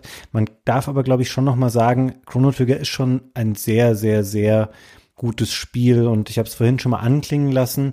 Für jeden, der vielleicht mal ein japanisches Rollenspiel spielen möchte, es ist relativ gut verfügbar, weil man muss es eben nicht für Super Nintendo holen. Es gibt es auch in einer sehr guten Version für den Nintendo DS. Es gibt Versionen für iOS und Android und es gibt eben auch diesen Steam-Port, dann hoffe ich, dass wir ein bisschen dafür gesorgt haben, dass Leute sich dazu animiert fühlen, dieses Spiel mal nachzuholen. Bei mir hat es sehr, sehr viel Spaß gemacht, wenn ich das jetzt nochmal Revue passieren lasse.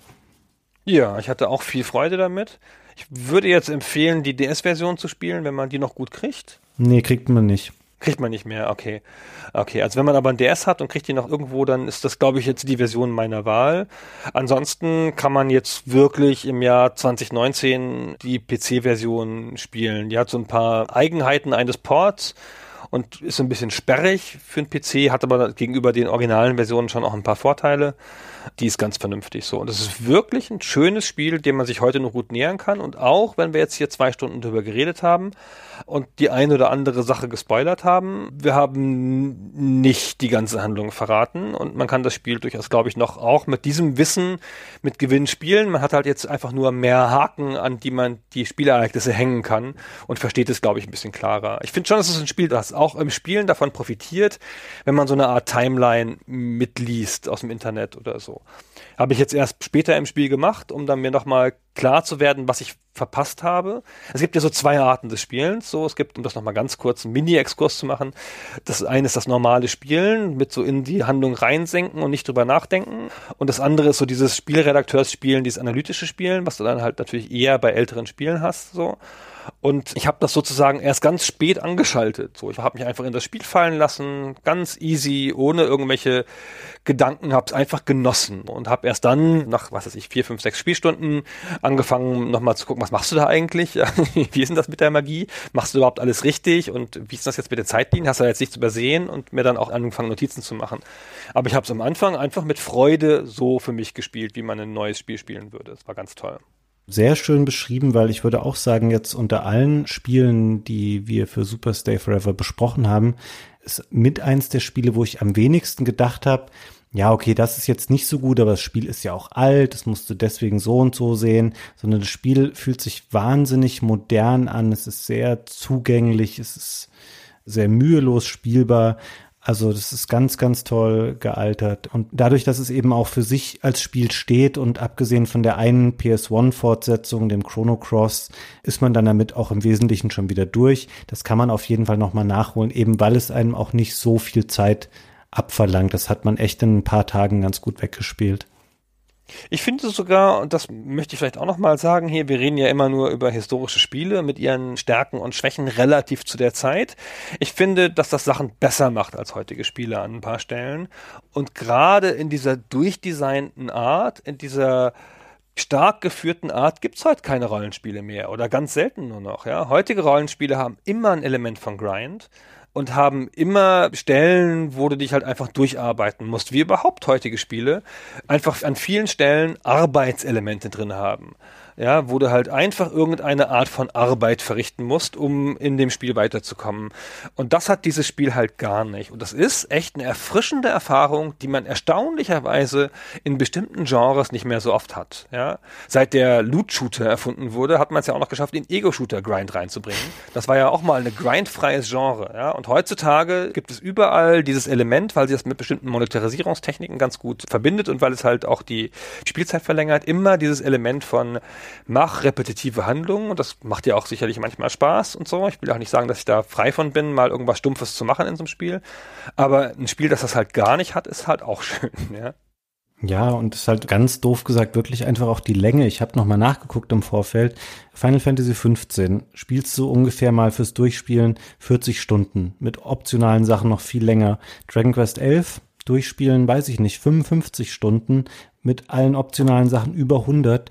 Ich will das gar nicht haben. Ich erlebe lieber ein Rollenspiel, das wirklich komprimiert auf weniger Stunden und so, dieses immer mehr, immer mehr Mechanismen und Möglichkeiten reinpacken und so. Ich brauche das gar nicht unbedingt. Also das mag man individuell natürlich unterschiedlich sehen, aber ich fand es eine tolle Abwechslung und es hat mich echt überrascht, wie gut gealtert dieses Spiel einfach ist. Ja, ist auch ein bisschen eine Frage des Alters, Fabian. Das stimmt. Dass man dann immer keine Lust hat auf so lange Spiele so. Das hat nichts mit Lust zu tun, aber ich finde einfach, es macht die Spiele nicht immer besser.